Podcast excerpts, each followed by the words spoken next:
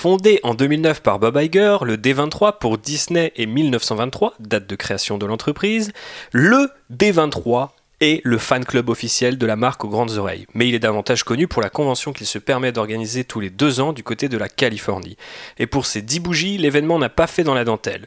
Une tonne de nouveaux projets ont été annoncés et vous vous en doutez, certains d'entre eux se déroulent dans une galaxie lointaine, très lointaine. Galaxy's Edge, Obi-Wan, The Mandalorian et bien sûr The Rise of Skywalker reviennent tout de suite dans ce 25e numéro de Trader. J'y bouille, la.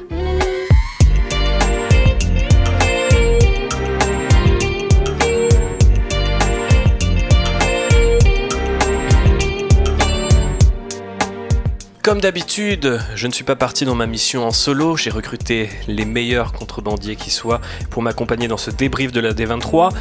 Il y a à ma droite Phobos, connu pour le hashtag .phobos, mais aussi sa passion pour les parcs d'attractions en général et Galaxy's Edge en particulier. Donc euh, vous vous en doutez, elle va beaucoup apprécier ce- cet épisode. Comment vas-tu, euh, Phobos? Eh bien écoute, ça va très bien République et toi? Moi, ça va tranquille. euh, Je vais parler de Star Wars. Il y a de la bière, il y a des gyoza euh, euh, à base de bantos, de viande de bantos. Euh, donc, ouais, tout va bien. Et d'autant plus que JB est là aussi. Et sans mon copilote, vous le savez, je serais perdu. Mais il est toujours là. Donc, ça fait plaisir. Bah écoute, moi je suis venu, il y a des beignets de palis, c'est ça non?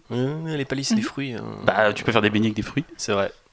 Genre des beignets de pommes. Voilà. Ou des beignets à la confiture. Techniquement, c'est des fruits, la confiture. Des débats très importants Voilà. dans notre Ok, Est-ce qu'il y a des beignets de palis Yola. Trop bien. Un maximum.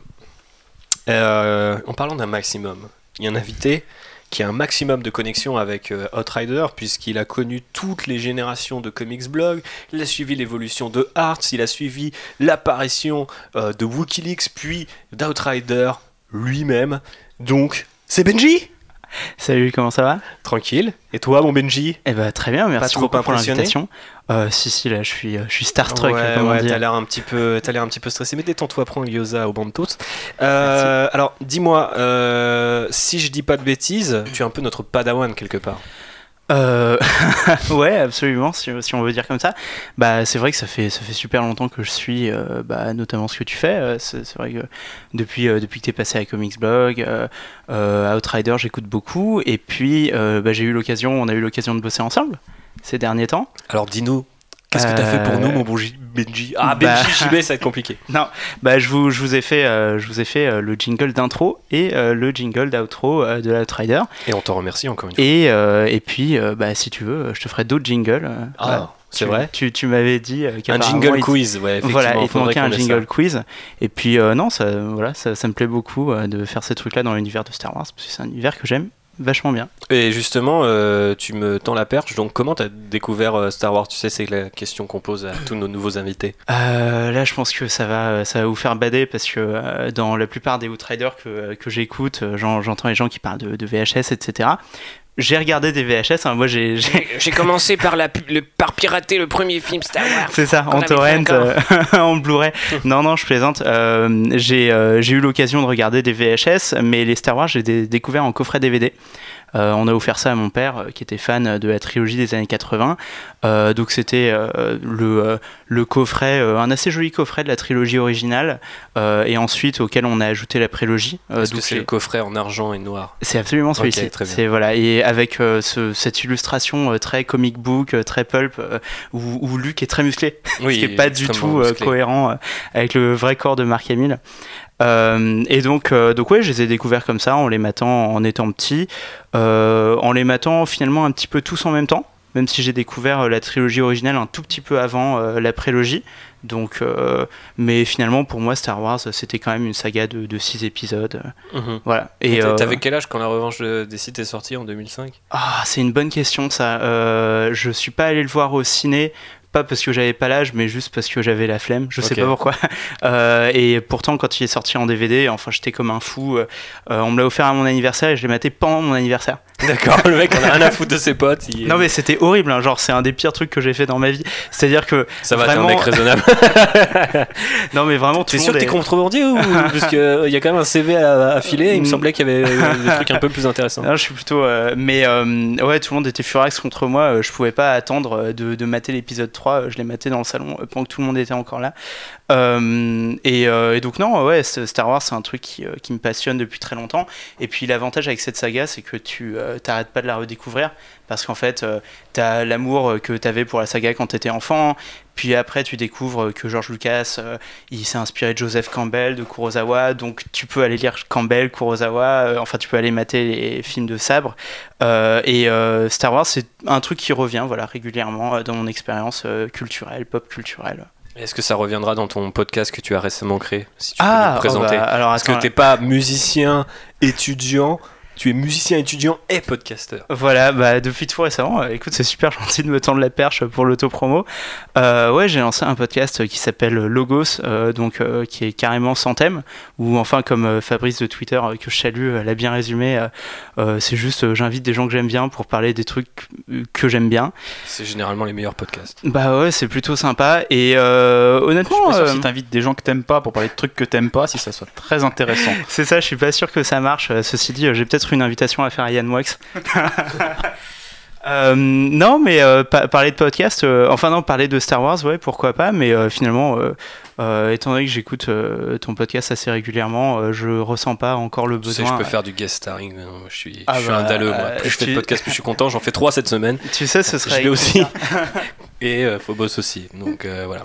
Bah, en, en vrai, un des trucs auxquels je pensais assez sérieusement, étant donné que je suis en train de découvrir euh, la trilogie MGS, euh, ce serait d'inviter JB, qui a l'air assez fan de cette saga, euh, pour en parler dans mon Un tout podcast. petit peu. Un tout Voilà. petit peu. Il a, il a, c'est pas comme s'il avait une veste, un porte-clés, euh, des t-shirts et euh, qu'il arrêtait pas de me bassiner avec ça depuis euh, qu'on se connaît, comme d'autres avant lui, euh, notamment Alex Lecoq et euh, Sullivan Rouault, pour ne pas citer de nom. Euh, bref, avant de commencer et de rentrer dans le vif du sujet de la D23, je voulais vous parler des annonces qu'on a eues un petit peu en amont, donc c'est-à-dire euh, les bruits de couloir comme ça, hein, qui se font d'un stand à l'autre, ou même euh, ben, euh, des trucs qui ont été entre guillemets breaking par nos amis américains. Donc la première chose que je voulais, euh, dont je voulais vous parler, c'était la fin de la série Star Wars euh, en comics. Donc il y a une série, Il euh, temps. il y a une série Star Wars chez Marvel qui donc s'appelle juste simplement Star Wars et qui s'arrêtera en novembre à son 75e numéro. Donc quand même un long run depuis janvier 2015 jusqu'à novembre 2019 pendant que Benji essaye désespérément d'ac- d'accrocher son gyoza au Bantos. C'est bon, il l'a eu. Euh, et donc bref, euh, Marvel va arrêter, j'ai envie de dire un peu les frais euh, avec cette série-là, Euh, ce qui correspond plus ou moins à la sortie de des comics prélude à euh, The Rise of Skywalker. Donc euh, on va vraiment conclure cette, euh, j'ose espérer, cette partie-là de l'ère Marvel Star Wars pour aller vers d'autres choses. Rien n'a été annoncé au-delà de, au-delà de tout ça pour l'instant. Il y a des mini-séries qui suivront leur cours.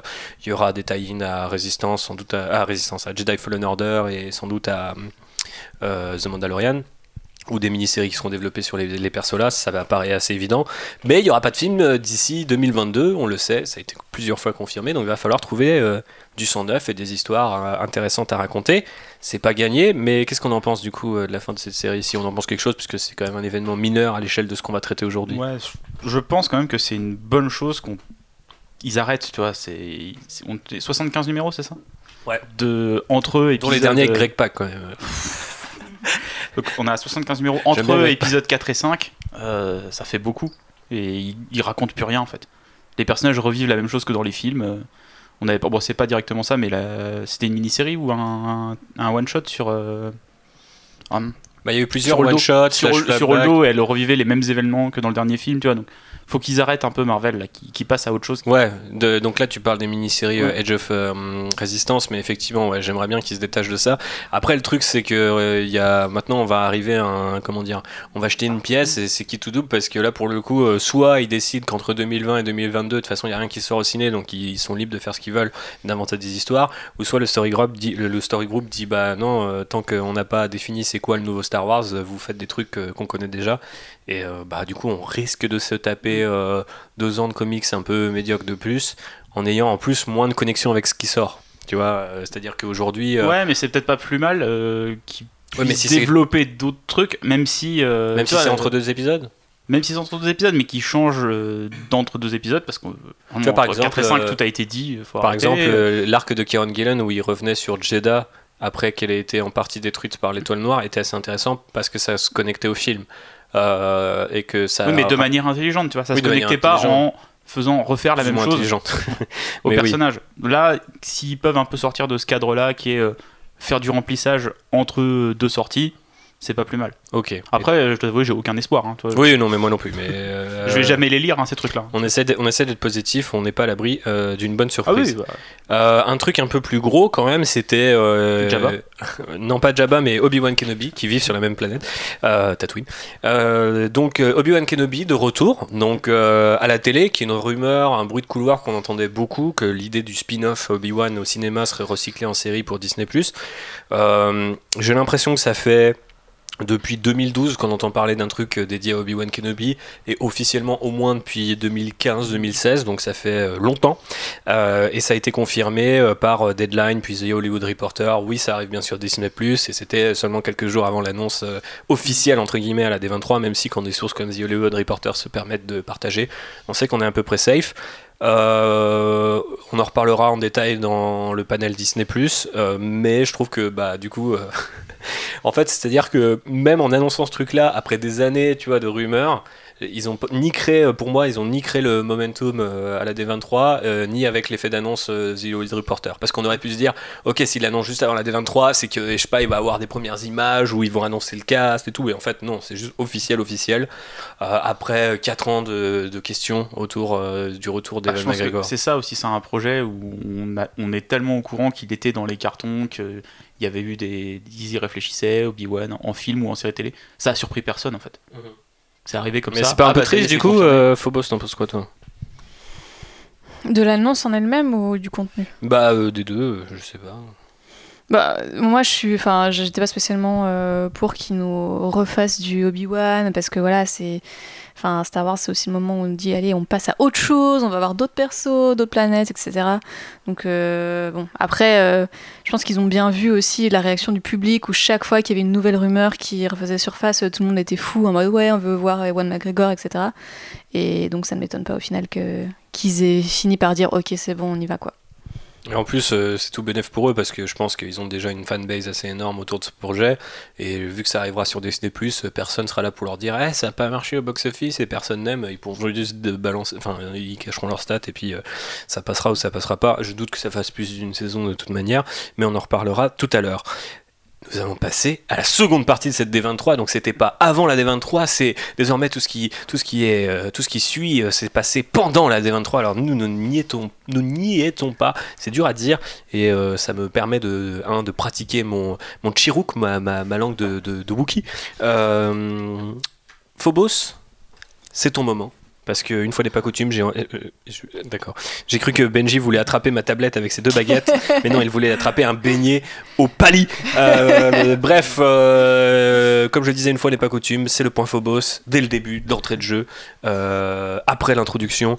Elle est déjà là, enfin presque, mais ça y est, elle est enfin prête à vous parler des annonces sur Galaxy's Edge, dont celle de l'hôtel Tout à fait. immersif que tu nous as servi euh, à maintes reprises et qui pendant un temps semblait avoir disparu, hein, je pense qu'on peut le dire. Mais c'est bien maintenant, vous, allez, vous savez le prix. Donc tu, tu sais euh, combien de temps tu vas devoir manger des pâtes pour y Ah aller. oui, c'est clair. Non, le prix a toujours pas été annoncé officiellement, Ah bon mais Ce non, sont c'est des rumeurs. Après, euh, Mais tu pourras en parler. Mais présente-nous du coup euh, ce concept d'hôtel immersif pour ceux qui auraient pas suivi les épisodes précédents ou qui se demandent en quoi c'est immersif. Tout à fait. Donc, euh, on le sait euh, maintenant très bien. Il y a un land Star Wars à Disney World et à Disneyland. Et euh, très tôt, il y a eu des rumeurs comme quoi il y aurait un hôtel Star Wars. Euh, alors, on savait pas trop si c'était juste un hôtel thématisé ou quelque chose de plus. Et effectivement, là, on a enfin eu beaucoup de confirmations euh, pour euh, cet hôtel euh, qui sera en fait un vaisseau. puisque l'expérience s'appelle Galactic Star Cruiser et les invités pourront rentrer à bord de ce vaisseau qui s'appelle le Halcyon. Euh, et c'est littéralement comme une croisière dans l'espace, puisque euh, cette expérience durera deux nuits, pas une de plus, pas une de moins, donc vous n'aurez pas vraiment le choix sur combien de temps vous pouvez rester dans euh, l'hôtel. Euh, tous, les, tous les gens arrivent en même temps, repartent en même temps, et l'expérience est totale, c'est-à-dire que voilà, vous descendez de votre voiture, et là, vous arrivez dans un astroport, vous prenez une navette, vous décollez pour l'espace, et vous allez arriver sur le Halcyon, qui est donc cette espèce de croiseur de luxe dans l'espace, Il est magnifique d'ailleurs, le design du vaisseau est vraiment réussi. Voilà, on a pu voir à la D23 un petit modèle de ce à quoi est censé ressembler le vaisseau, parce que je vous laisse imaginer qu'en vrai c'est juste un espèce d'énorme cube blanc. Euh, mais dedans, ça a l'air effectivement très joli. On a vu de nouveaux euh, concept art.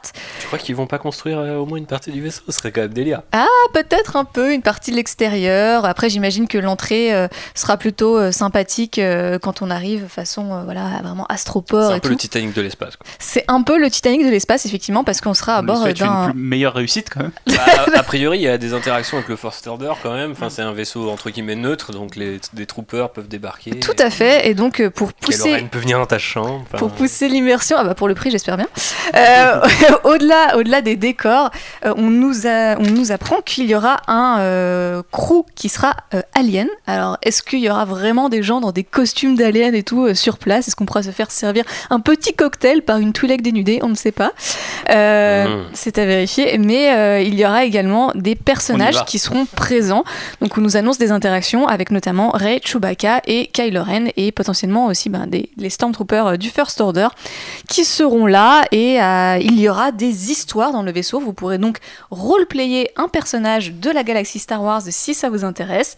Et voilà, on nous explique qu'il y aura des interactions avec les autres passagers, avec justement l'équipage, qu'il y aura des cachettes à découvrir dans ce vaisseau et qu'il y aura tout un tas d'activités comme par exemple des entraînements au sabre laser. Ou alors, euh, vous pourrez même apprendre à piloter le vaisseau. Euh, voilà, et donc durant ces deux jours, vous aurez l'occasion de faire une escale à Batuu, bien sûr, forcément, pour aller euh, visiter euh, Galaxy's Edge. Euh, et que dire de plus? Ben, Le prix, peut-être, quand même, puisque Ah, les premiers arrive. tarifs, ce sont des rumeurs, hein, c'est pas encore officiel, mais c'est quand même assez précis, donc je pense qu'on sera à peu près dans ces eaux-là. Et donc les prix commenceront à 3300 dollars par personne. Euh, pour, euh, pour voilà, deux nuits dans une cabine avec vue sur l'espace. C'est all inclusive. hein. Une fois que vous avez payé ça, euh, vos cocktails et vos repas sont inclus dedans quand même. On est sympa. Mais voilà, autant vous un dire. costume si tu veux jouer ou quoi? Eh bien, c'est une bonne question parce que sur Chapeau tous les concept art, euh, il s'avère que les, les, les gens sont en costume. Donc euh, il est possible qu'il y ait un bout de costume qui soit inclus euh, dans ce tarif. Là, tu mets tarif ah, du premium si tu veux être un Mandalorien, tu vois, genre. euh, Euh, voilà, donc ça c'est pas de date pour l'instant euh, d'ouverture, c'est encore en construction. On imagine Enfin, c'est euh, même pas en construction d'ailleurs. si c'est ils ont commencé les, les fondations. Ouais, ok. Donc voilà, on imagine piquets. une ouverture plutôt en 2021 euh, probablement. Euh, voilà, et on, Qu'est-ce qu'on a appris d'autre sur euh, Galaxy's Edge? Parce qu'il y a eu un gros panel sur les parcs Disney euh, dimanche. On fait pas dans l'ordre d'ailleurs, si vous écoutez encore ce podcast et que vous posez la question Mais quand est-ce qu'ils vont parler de Star Wars 9 et tout spoiler ces bâtards? Ça sera la fin du podcast, donc si vous avez peur, continuez d'écouter ce podcast. J'espère que vous n'avez pas arrêté entre temps. Et puis voilà, on reprend sur Galaxy's Edge. Tout à fait. Sur, euh, parce il y a eu un gros panel dimanche avec plein plein d'annonces euh, sur tous les autres parcs Disney, sur les croisières, etc. Euh, mais également beaucoup sur Galaxy Z et notamment sur le ride Rise of the Resistance qui est annoncé vraiment comme la grosse attraction du Land Star Wars et qui ouvrira le 5 décembre en Floride et le 17 janvier prochain du côté de Anaheim. Et on a eu des nouvelles images. Vous pouvez aller voir. Il y a un petit trailer qui est sorti avec des images très impressionnantes. Euh, les journalistes qui ont pu visiter. Du coup, Oui. le Rise of the Resistance ouvre plutôt dans le parc qui a été construit plus tard. Tout à fait. Ok. Euh, ce qui a bien fait râler euh, les fans du côté de la Oh Californie. là là, nous on est en Californie, il fait trop chaud. Euh, attendre 15 jours pour dépenser 2000 dollars. Mon, mon armée. on imagine que c'était stratégique d'ouvrir début décembre pour éponger, on va dire, les foules gargantuesques qu'il y a à Noël à. Disney World, euh, qui atteint euh, sa capacité de manière régulière. Et donc, dans les nouvelles images, on a pu voir l'attraction en action. Euh, ça a l'air vraiment très très beau et ils ont révélé en quoi consisterait la dernière partie de l'attraction, parce que c'est une attraction en trois parties. Et on nous apprend notamment qu'il y aura une chute libre façon tour de la terreur euh, et que euh, vous vivrez ce moment où en fait vous vous évadez du vaisseau dans un escape pod euh, et que ça sera très réaliste pour le coup puisqu'il y aura vraiment une chute voilà même probablement plus forte que la gravité Ok, et j'y vais pas. Deuxième chose, est-ce que du coup tu penses que par rapport aux rumeurs qu'on avait, qu'on ça durait quasiment une vingtaine de minutes, ça te paraît réaliste par rapport à tout ce qu'ils ont dit ou ça sera plutôt. je pense effectivement que l'expérience totale, donc c'est-à-dire Total. faire, faire euh, toute la queue qui se commence dans la forêt euh, de, au- en marge de Batou où la résistance s'est installée. Ensuite, vous rentrez dans une grotte. Ensuite, vous avez au moins une ou deux salles où vous avez des, des messages avec euh, BB-8, Podameron. Ensuite, vous êtes arrêté, etc. Enfin, il y a vraiment beaucoup, beaucoup de scènes et on imagine que, euh, effectivement, ça avoisinera vraiment les 20 minutes, une demi-heure comme euh, annoncé au début. Parfait. Euh, messieurs, une petite, euh, une petite note d'intention euh, sur Galaxy's Edge. Euh, vous aimez, vous n'aimez pas Un petit commentaire, un- quelque chose de cynique? Ah bah non, pas cynique, mais moi je suis en train de remater Westworld, donc je suis un peu dedans, tu vois. Du coup, pour le meilleur ou pour le pire? Parce que Westworld, il y a des trucs qui a l'air pas mal, mais Ouais, ça part en couille vite ça, fait. pa- ça part quand même en, en couille assez vite. Là, a priori, je pense pas que tu puisses tuer les guests. Ouais. Bah, je sais pas, je trouve ça marrant, tu vois, d'aller dans un bordel avec des Twi'leks et puis les éviscérer avec un sabre laser, mais euh, après, bon, ça c'est juste moi. Euh, bref, on passe au panel euh, Disney+. Disney+, qu'est-ce que c'est? Eh bien, c'est le service de streaming entièrement conçu par Disney, par et pour Disney, avec tout ce que Disney possède, ou presque, hein, tout ce qui n'a pas euh, euh, une ratification, une notification, je sais pas comment dire, euh, Tout ce qui est Euh, PG-13. voilà, tout ce qui est euh, PG-13 ou moins, mais pas plus. hein. A priori, ça, ça partira sur Hulu, qui est aussi un service de streaming, mais qui cette fois n'a pas été créé par Disney, mais a été racheté par Disney, puisque Disney contrôle tout, y compris ce podcast. D'ailleurs, je vois Bob Iger sur le canapé. Ouais, Bob, ça va ou quoi? Euh, Je sais pas pourquoi je fais un accent, mais euh, bref, peu importe. Euh, Disney Plus, donc, euh, arrivé en grande pompe parce que bah, il fallait montrer que malgré tout ce qui avait déjà été annoncé, que sur la plateforme il y allait avoir du lourd. Donc, on a eu pas mal de, de lourd du côté de Marvel notamment, mais aussi forcément du côté de Star Wars. Alors, le trailer était attendu, celui de The Mandalorian, et on, a- espérait aussi avoir un petit peu plus d'infos. Euh, bon, on sait que c'est le 12 novembre, que ce sera publié euh, de manière hebdomadaire, donc euh, quasiment jusqu'à la sortie de, voire même un petit peu après la sortie de The Rise of Skywalker. Maintenant, on a quand même commencé avec quelque chose d'autre dont on a déjà parlé, puisque c'est la série Obi-Wan Kenobi, annoncée par euh, Kennedy, qui a fait venir euh, Evan McGregor sur scène. Euh, on sait qu'elle se déroulera entre les deux époques de Solo, donc techniquement c'est plus proche de Rebels que d'un Nouvel Espoir. Et je crois que, pour être exact, c'est 8 ans après la revanche des Sith. Donc, euh, ce qui euh, n'est pas euh, tellement déconnant avec l'âge d'Evan McGregor.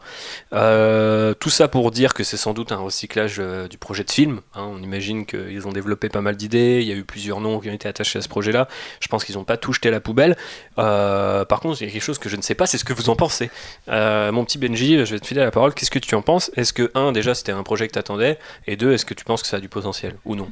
Alors, euh, ouais, pour le coup, c'est un truc que j'attendais. euh, parce que euh, euh, je, je pense que le truc euh, qui, euh, que j'ai toujours aimé dans la prélogie, et euh, même en ayant un regard critique dessus euh, plusieurs années après l'avoir découvert en étant enfant, euh, c'est Ewan McGregor.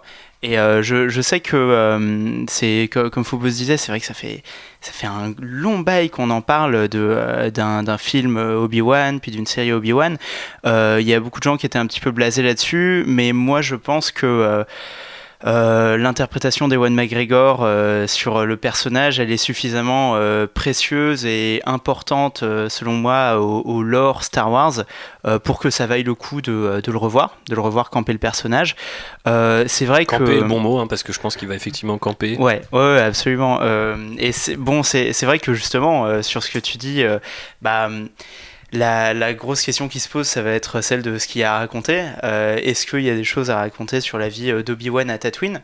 Euh, Moi, j'avoue que je suis un tout petit peu déçu, un tout petit peu frustré qu'ils aient choisi de terminer l'arc de Dark Maul dans Rebels. Euh, parce que euh, du, du coup, je sais pas si on peut spoiler Rebels. Oui, Rebelle, ça fait, ça fait un Ouais, certain bon, temps. c'est- il y, a- il y a prescription. Euh, non, parce que ce, et évidemment, c'était du bon droit de Filoni de, de terminer ça dans sa série, étant donné que la résurrection de Dark Maul, c'est lui qui l'avait engagé dans The Clone Wars. Et en plus, d'ailleurs, l'épisode est top. hein. Ouais. Je pense qu'on reparlera, euh, on aura l'occasion euh, de reparler un petit peu de duel Star Wars euh, quand on parlera du, des petites images qu'on a eues dans le trailer de l'épisode 9.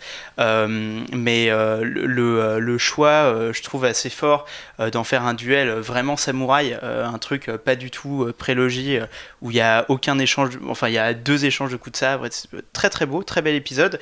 Mais c'est vrai que moi, si j'avais dû pitcher un film Obi-Wan, ça m'aurait semblé être un troisième acte euh, hyper hollywoodien, tu vois, de Mhm. faire revenir Dark Maul, euh, même si c'est un peu fanboy, euh, c'est peut-être un peu teubé, si c'est bien traité. Bon, Euh, après sur le format série, c'est c'est peut-être un meilleur format pour traiter Obi-Wan, parce que c'est vrai que euh, un film, tu as besoin euh, d'une intrigue très forte, euh, en, en tout cas un film Star Wars, à la limite un film de Jean-Luc Godard, pourquoi pas, tu peux te permettre de juste filmer des gens qui mangent, mais bon.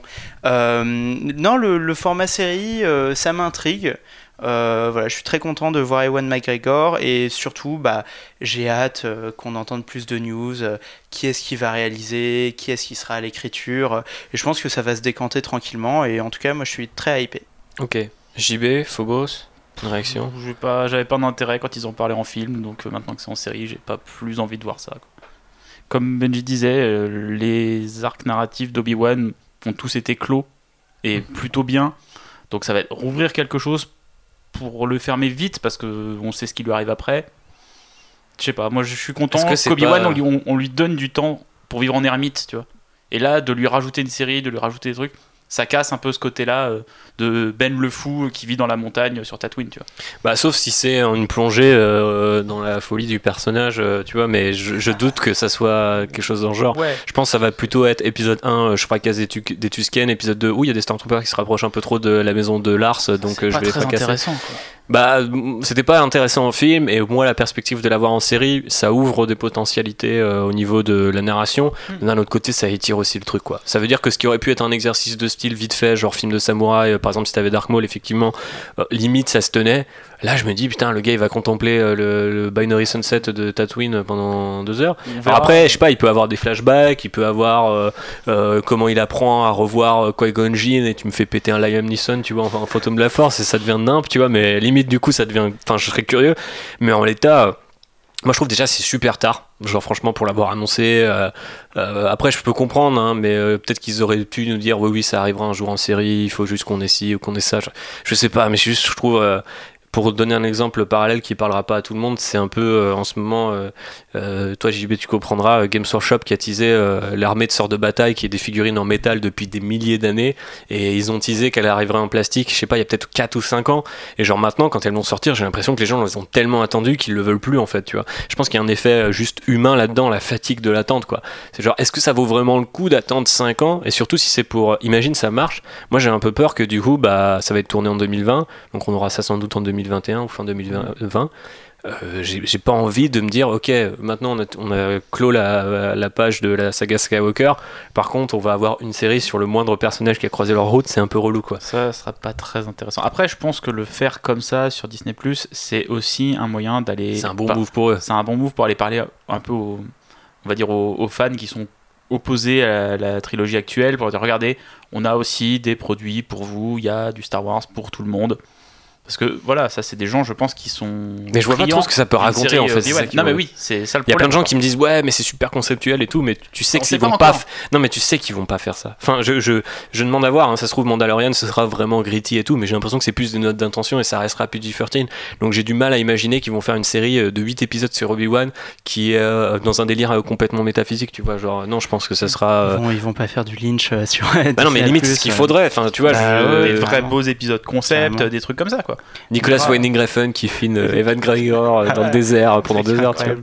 Non, mais du, du coup, euh, en fait, je suis super d'accord avec les deux réserves que vous avez émises parce que euh, même si globalement, comme je viens de le dire, euh, je suis plutôt hypé et je suis plutôt intrigué, c'est vrai que d'une part, trop d'attentes, ça tue l'attente.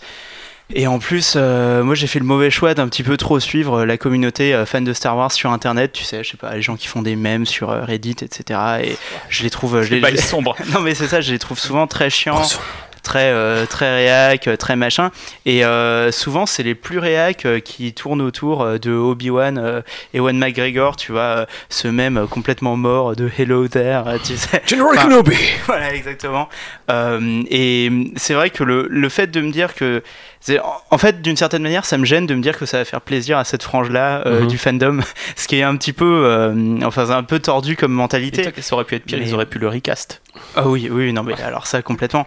Et, euh, et sinon, par contre, euh, que, ce que tu disais, JB, ça m'interpelle aussi parce que moi, je pense que si t'es créatif, il y a des choses à inventer euh, par rapport à ce que Obi-Wan peut faire sur Tatooine. Par contre, c'est vrai que ça pourra peut-être un petit peu euh, amoindrir euh, l'arc de son personnage. Ce qui était le cas dans Solo, par exemple. Oui, bah Quand tu sais que c'est un gentil depuis le début, l'arc d'un nouvel espoir, il a plus trop de sens. C'est ça, bah, absolument. Et c'est le problème de gérer des grosses sagas comme ça, c'est que c'est vrai qu'en fait, sur le plan du storytelling, en- sur le plan purement théorique, c'est hyper cool de dire que ce mec, il a rien fait de sa vie entre, entre la revanche des sites et un nouvel espoir, tu vois. Il était Mhm. sur une planète de sable, euh, et je sais pas, il buvait du lait, il disait, il disait petite bon, peut-être bonjour à des gens qui passaient par là.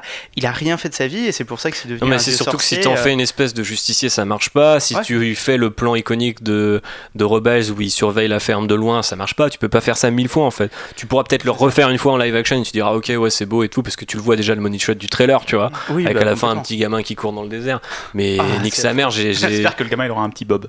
non mais j'ai pas envie de voir euh, Obi-Wan, tu sais, qui va sur son cultivateur d'humidité là tout le matin pour faire pousser des champignons. Enfin, genre, euh, je sais qu'il y a Bastien qui était avec nous là pour euh, l'épisode sur euh, l'écriture, qui, qui avait l'air chaud, et, qui- et je suis d'accord avec lui. En fait, l'exercice et les contraintes, c'est aussi sous la contrainte que la créativité Bien sûr. parfois naît, tu vois. Mais c'est juste qu'en fait, là, c'est même plus des contraintes, c'est genre, t'as euh, une série de, euh, tout un arc de la, enfin, des specials euh, de la série de comics qui traite de ça. T'as Rebels qui conclut ça, et tu sais qu'entre, d'après le canon Star Wars, en tout cas, le, le- c'est pas le head canon, mais ce qu'on comprend entre les lignes, c'est qu'il a rien fait, tu vois.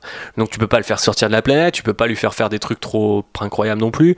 Euh, et en fait, les bonnes idées, elles sont dans le comics de Jason Aaron, quoi. C'est euh, un moment, il se fait, il y a des brigands, il laisse les gens se faire tabasser parce qu'il faut pas qu'ils se fassent repérer. Il se fait lui-même tabasser, il n'utilise pas ses pouvoirs. Euh, il surveille Luke de loin, il éloigne les Stormtroopers en utilisant la force. Enfin, en gros, en 15 pages, t'as as toutes les bonnes idées que tu peux avoir dans ta série.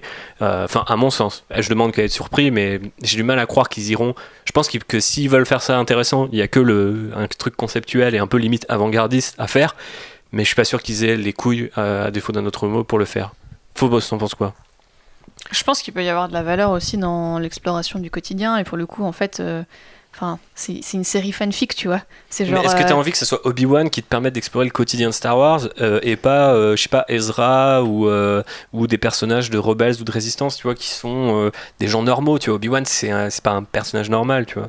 ouais, mais la du coup là il va normalisation être, du il va perso, être obligé justement d'être de se mettre dans une espèce de normalité et, et on sait qu'il va sûrement trouver ses routines etc après comme je l'ai dit euh, tout à l'heure enfin c'est pas forcément le truc qui m'excite le plus Euh, après euh, c'est pour voir Ewan McGregor la peau battue par le sable qui regarde au loin Il a- il le soleil il a- couchant Il a il a eu un petit glow-up Bon. là, dans sa vieillesse hein, quand même. Il est, bah il là, est ouais, quand il est revenu sur scène à toujours la été 23, euh, il, il est choupi quoi.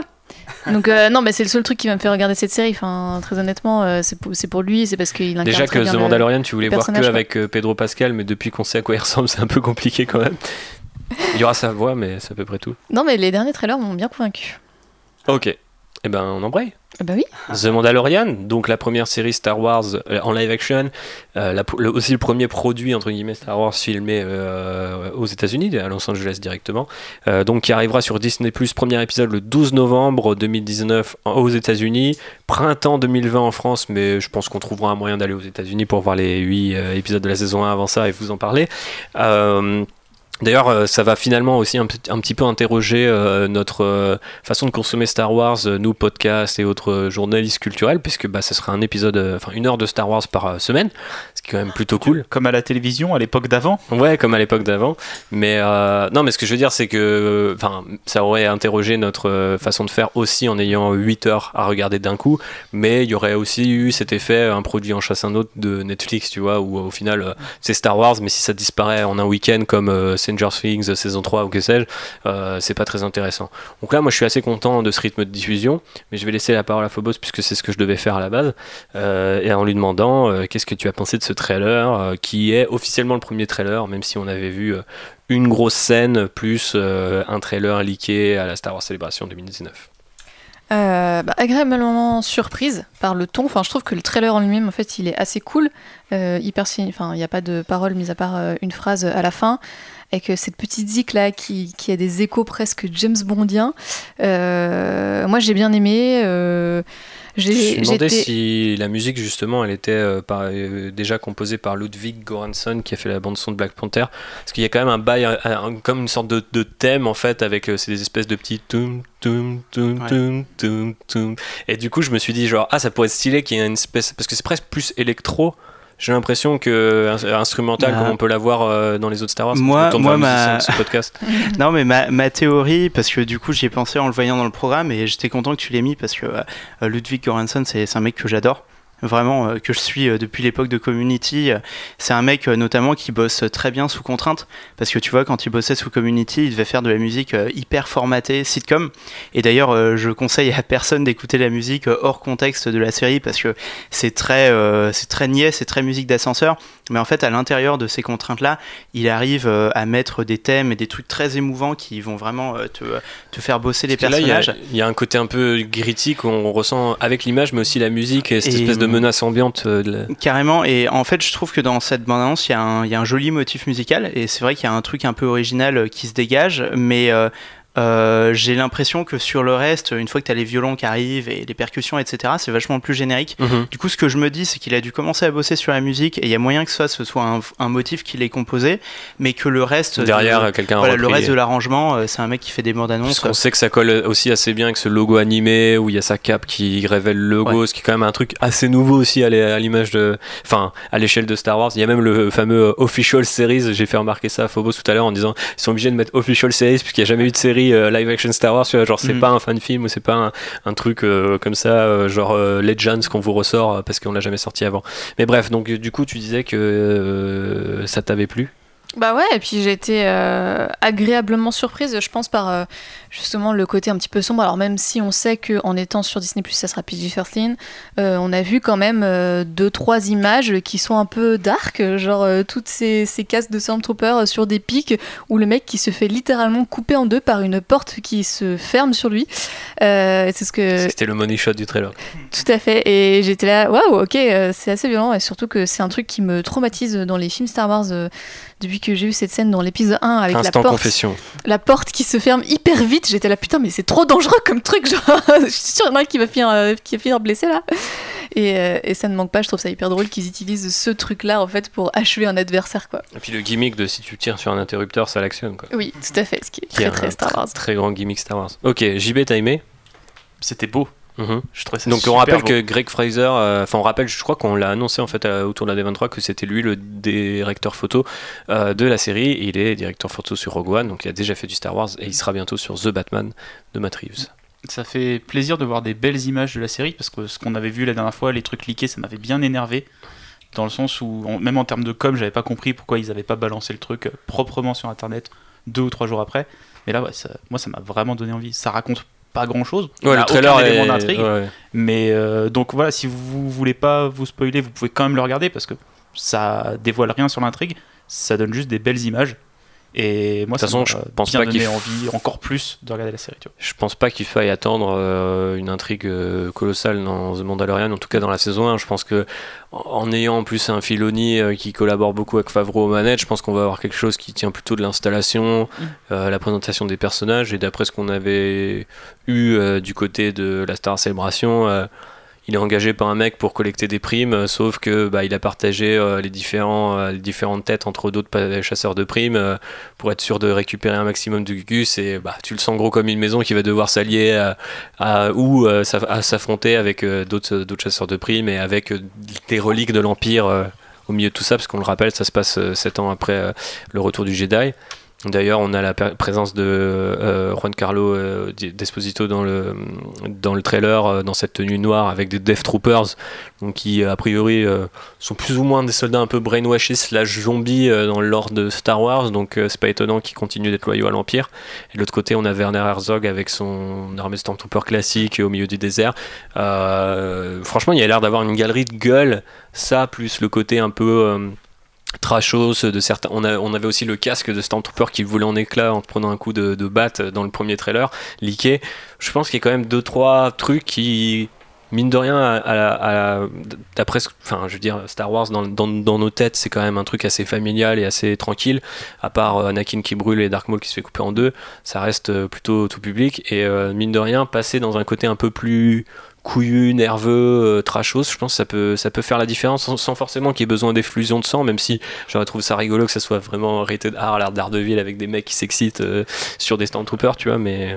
Tu sais que ça y aura pas, et puis c'est pas, Non, juste- c'est sûr, pas parce que tu mets du sang que la série va être mieux, tu vois. non, Donc, bien sûr. Et je Mais trouve ça je trouve plus ça- intéressant de raconter un truc, euh, même un peu plus, on va dire dark, même si j'aime pas te dire. euh, Oui, c'est débile, mais dark, voilà. c'est trop dark, Voilà, j'ai été trop tard. trop edgy et tout. Que, où tu puisses. euh, toi, imagine, t'as as découvert Star Wars quand t'étais gamin. Là, t'arrives, t'es adolescent, on te met ça, tu vois, tu, ça te fait une vraie progression Mhm. dans les œuvres. Mais Mais tout en étant un truc que tu peux montrer à des ados qui ont euh, 11 ans, 12 ans, euh, toi, sans qu'ils soient, oui, mais c'est niais, c'est pour les enfants, tu vois. ouais, c'est là que pour l'instant. accompagner euh, les gens vers la découverte après d'autres choses. Je trouve qu'il y a une belle note d'intention euh, là-dessus parce que euh, c'est vrai qu'effectivement ça t'accompagne ou ça t'emmène dans un autre entre guillemets Star Wars. Alors euh, on a déjà un peu vu euh, parce qu'à chaque fois ils nous disent oui ça y est c'est le western Star Wars et on dit ça de tous les films, toutes les productions et tout ça me casse les couilles que c'est un poncif qu'il faut vraiment arrêter d'utiliser. Mais euh, c'est vrai que là on est dans un côté euh, bounty hunting avec euh, donc on voit aussi les, les- moi ce que j'ai beaucoup aimé c'est toutes les plaques de, de carbonite ce qui a pas trop de sens parce qu'a priori euh, la carbonite au départ c'est un truc un peu exceptionnel dans l'Empire contre-attaque mais euh, je trouve ça hyper stylé l'espèce de vaisseau. Ça a l'air comme super compliqué pour mettre un mec dedans. Ouais, donc là, On n'est pas sûr que ça va marcher, il peut mourir et tout. Là, il y en a une, une file. Ouais, ouais, mais bon, le plan il est classe quoi. Il y a, il y a beaucoup de plans et, de, et, une ambiance assez lourde qui, je trouve, même, même tu vois, dans l'idée de, bah, ni plus ni moins d'avoir des nazis qui se baladent en liberté dans les, dans les confins de la galaxie, je trouve ça assez stylé, tu vois, de se dire que à un moment les mecs vont essayer de foutre la merde. Euh, et je sais pas, il y a cette galaxie, enfin, cette, euh, du coup, c'est un, mauvais terme, mais cette galerie de, personnages assez, euh, qui a l'air assez haute en couleur quoi. Et franchement, moi, ça, m'intrigue à fond dans ce côté. Bon, déjà en termes de storytelling, ça va être très différent, mais aussi dans les types de personnages que ça peut présenter et la, la, la- la manière de représenter les combats, la dureté aussi du- de l'univers de Star Wars, ça peut vraiment être chouette quoi. C'est pour ça que peut-être qu'Obi-Wan Kenobi a une carte. Quand ils ont annoncé The Mandalorian, j'imaginais pas tout de suite un truc méga gritty euh, avec les restes de l'Empire au milieu et tout, tu vois. J'étais plus en mode bon, bah, c'est un chasseur de primes, il va chasser des primes. C'est d'ailleurs le cas, mais euh, ils ont quand même ré- réussi à envelopper tout ça dans un. Enfin voilà, ils ont réussi à enlever. Une esthétique euh, plus mature. Ouais, va il y a dire, un- que les ils, ont, ils, ils ont mis un nappage euh, qui est pas dégueulasse au-dessus de la, la grosse glace vanille qui est euh, de suivre un Mandalorian dans, dans sa vie de tous les jours, tu vois. Donc euh, je pense que ça va vraiment être cool. Après, euh, c'est dommage que ça arrive que tardivement pour les Européens, mais on trouvera un moyen de regarder ça. Benji, t'avais quelque chose à ajouter? Bah ouais, ouais, carrément. Euh, Oh, Le mec est bavard. non, non, mais euh, moi, eff- effectivement, comme vous deux, ça m'a beaucoup plu. Euh, c'est vrai que c'est un truc euh, qui a, qui a beaucoup de style. Et c'est euh, c'est super important ça, parce que euh, tu vois, justement, euh, là on suit la D23. euh, donc la D23, on a eu l'occasion d'avoir plein d'annonces Disney, euh, le MCU, euh, tous ces trucs-là. Et euh, le, euh, le fait que euh, Disney ait un peu ce monopole culturel euh, Est-ce que vous êtes prêts pour Moon Knight en série télé? Avec Kit Harington. Ah ouais, bah je, je, Du coup, c'est Black Knight. Juste- justement, tu vois, euh, sans euh, m'attarder trop là-dessus, je pense que le style euh, MCU, Disney Plus, est pas capable de gérer un personnage comme Moon Knight. Et, et justement, ce qui m'a très agréablement surpris avec The Mandalorian, c'est que euh, pour l'instant, l'univers Star Wars sous Disney, il tombe pas trop dans cet écueil. Je trouve qu'ils sont encore capables de, faire des choses qui ont de la gueule, qui ont du style, euh, qui respectent la patte euh, des artistes qui bossent dessus. Parce que voilà, un film de Ryan Johnson, ça ressemble à un film de Ryan Johnson, même quand c'est chez Disney, chez Star Wars. Pareil pour JJ. Et pareil ici, parce que le retour de Greg, Fraser, je pense que c'est une super nouvelle, parce que Rogue One, euh, on peut avoir tous les griefs du monde, mais je pense qu'à l'époque où les bandes annonces sortaient, on avait tous euh, la mâchoire décrochée. Le truc était super joli, et même en salle, euh, c'était très beau. Euh, là, il y, y a des très jolis plans. Euh, je pense aussi que. euh, que euh, ah mince, son nom m'échappe, le, bah, le, le réal, le mec, le Roi Lion, Iron Ah, Man. John Favreau, John Favreau, bah voilà, je, peux, je pense qui n'est pas du coup réel de, sur la série, il est Ah, c'est seulement showrunner. ouais. Ah, il est showrunner. il a d'accord. réalisé, aucun épisode. Mais euh, je, je, je pense que, euh, que ce mec, euh, c'est pas, c'est pas le dernier des idiots, contrairement à ce qu'on peut croire. Je pense que au, au- tout au long de sa carrière, il a pris un certain nombre de décisions qui étaient euh, des très bonnes décisions. Donc, euh, tu vois, que ce soit en termes de casting, Robert De Jr., etc. Donc, globalement, c'est un mec, sans me paraître euh, le plus grand des génies, qui me semble un plutôt bon choix, justement, un showrunner assez solide. Et puis, euh, et puis c'est vrai que non, ce, ce, ce trailer, il y a des très belles images.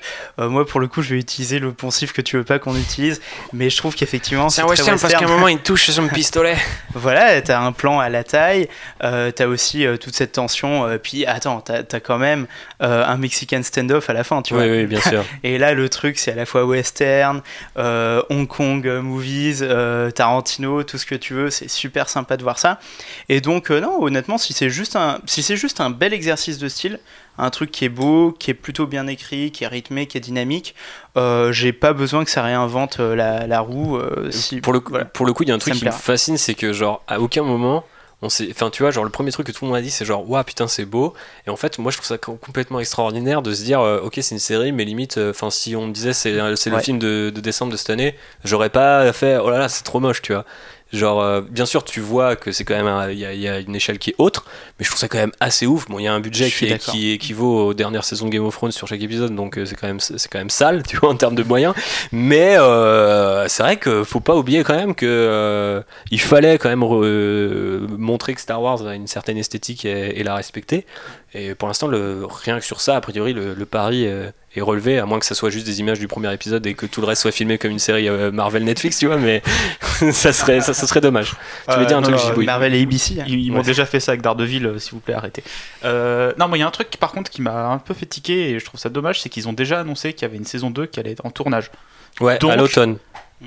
Ça va finir sur un cliff, qu'est-ce que t'as? Je trouve ça dommage de pas avoir laissé le truc. Bah, je sais pas, parce que par Vivre. exemple, The, The Boys récemment, on a tous les deux adoré et on savait qu'il allait y avoir une saison 2, tu vois. qui moi, était- je savais pas. Ah ouais? Ok. Je savais pas, et honnêtement, euh, arrivé à au début de l'épisode 7, ou du 8, je sais plus, bah, du dernier, je m'étais dit, ah, ça peut potentiellement être le dernier de la série.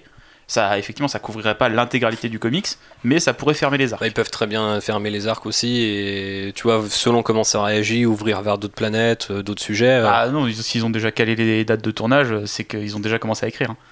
Oui, mais. tu réserves les lieux, tu réserves Oui, mais les s'ils l'ont fait, c'est aussi qu'ils sont très confiants dans ce qu'ils ont montré. C'est ça que je veux dire. C'est qu'à mon avis, euh, ils savent que euh, dans la première, euh, il, euh, bon, on sait que Bob Iger, il l'a vu, mais il a dit que c'était génial, mais c'est pas, Bah, faut il pas pas dire que c'est nul, tu vois. Voilà, déjà. Non, mais ce que je veux dire, c'est que euh, généralement, quand tu attaques la deuxième saison, c'est que tout, tout le monde est à bord et content de ce qu'ils ont fait et ils veulent, ils veulent poursuivre, tu vois.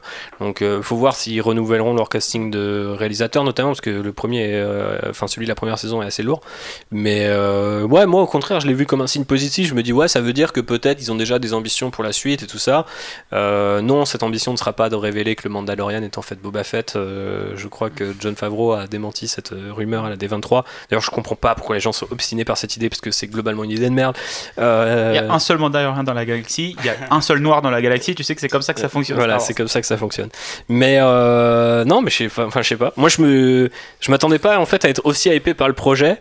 Je trouve ça limite aussi un peu comme ce que tu disais, Benji, de manière un peu partisane, sans être. euh, Enfin, je, dans ma bouche, le mot n'est pas négatif, mais euh, c'est-à-dire c'est un peu aussi frustrant que ça a l'air d'être le projet qui, tu sais, qui ramène tous les haters en mode ça, c'est du vrai Star Wars, hein, c'est un truc de bonhomme, il y a des Twi'leks et ah, c'est l'univers étendu, il y a des Stormtroopers et puis ça se tire dessus, on découpe des têtes.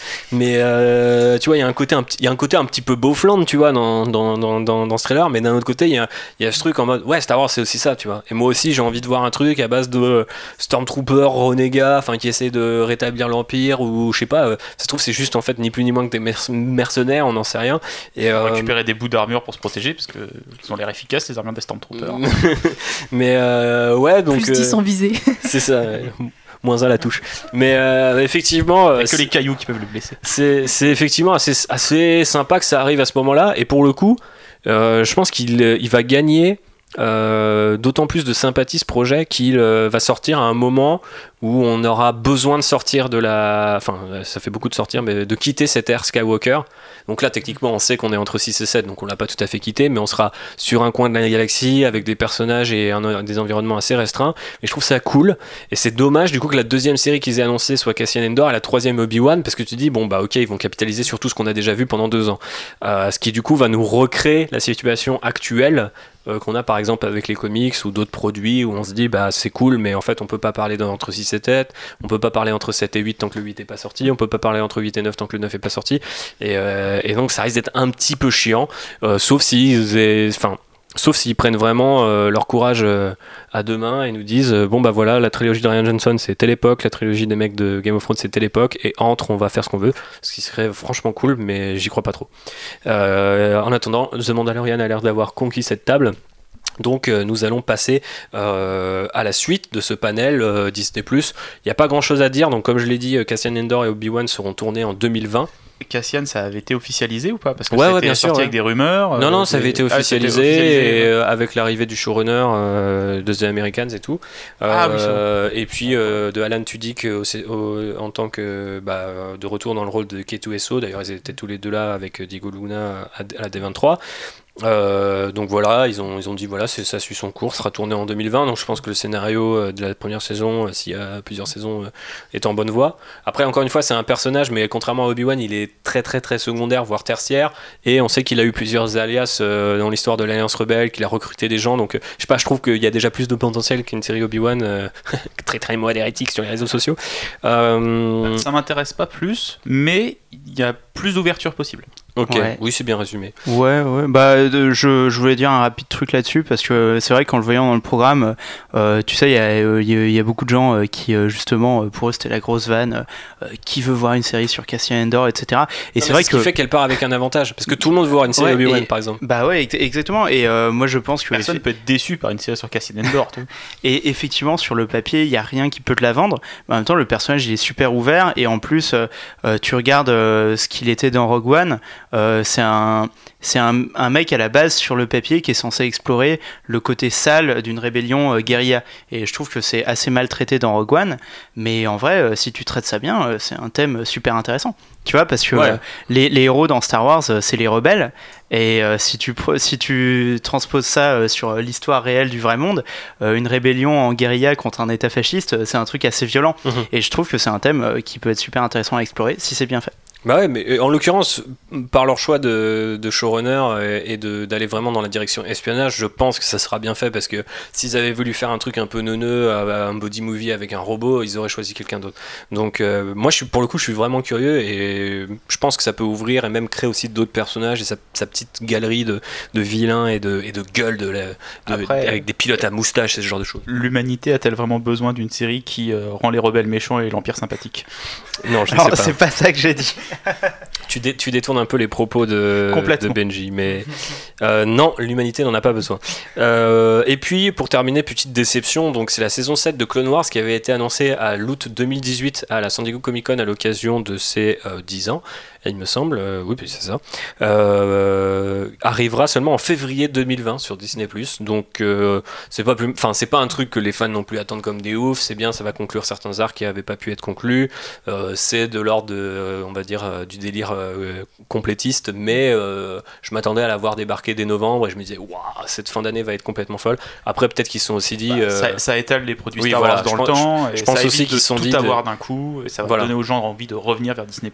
Et pour le coup, euh, peut-être qu'ils la diffuseront. euh, je sais pas s'ils ont l'intention d'alterner en full hebdomadaire, euh, puis en d'un coup toute la saison. Je sais pas s'ils vont le faire. Je sais pas si c'est s'il y a un précédent. Bah, par exemple, Netflix le fait avec Better Call Saul, par exemple, c'est un épisode par semaine en partenariat, tu vois. Donc, typiquement, la saison 7 de Clone Wars, c'est pas un truc que les gens vont vont vouloir regarder en mode semaine par semaine parce que ça se destine déjà à un public qui a vu les autres donc euh, je sais pas je l'aurais bien vu en mode euh, tu vois ça sort euh, tel jour en février et il y a tous les épisodes de dispo Euh, petit cadeau aux fans qui ont Ouais, suivi après, faut pas. pendant 10 ans. Faut se dire aussi que ça fait des un épisode par semaine. Ça, ça fait du parle- bruit Ça fait sûr du bruit, on parle de ta série. Ça permet de parler de Star Wars facilement et pour pas trop cher, tu vois, parce que la série, elle est, ah, elle, elle est finie déjà. Tu Ouais, vois, bien sûr, ouais.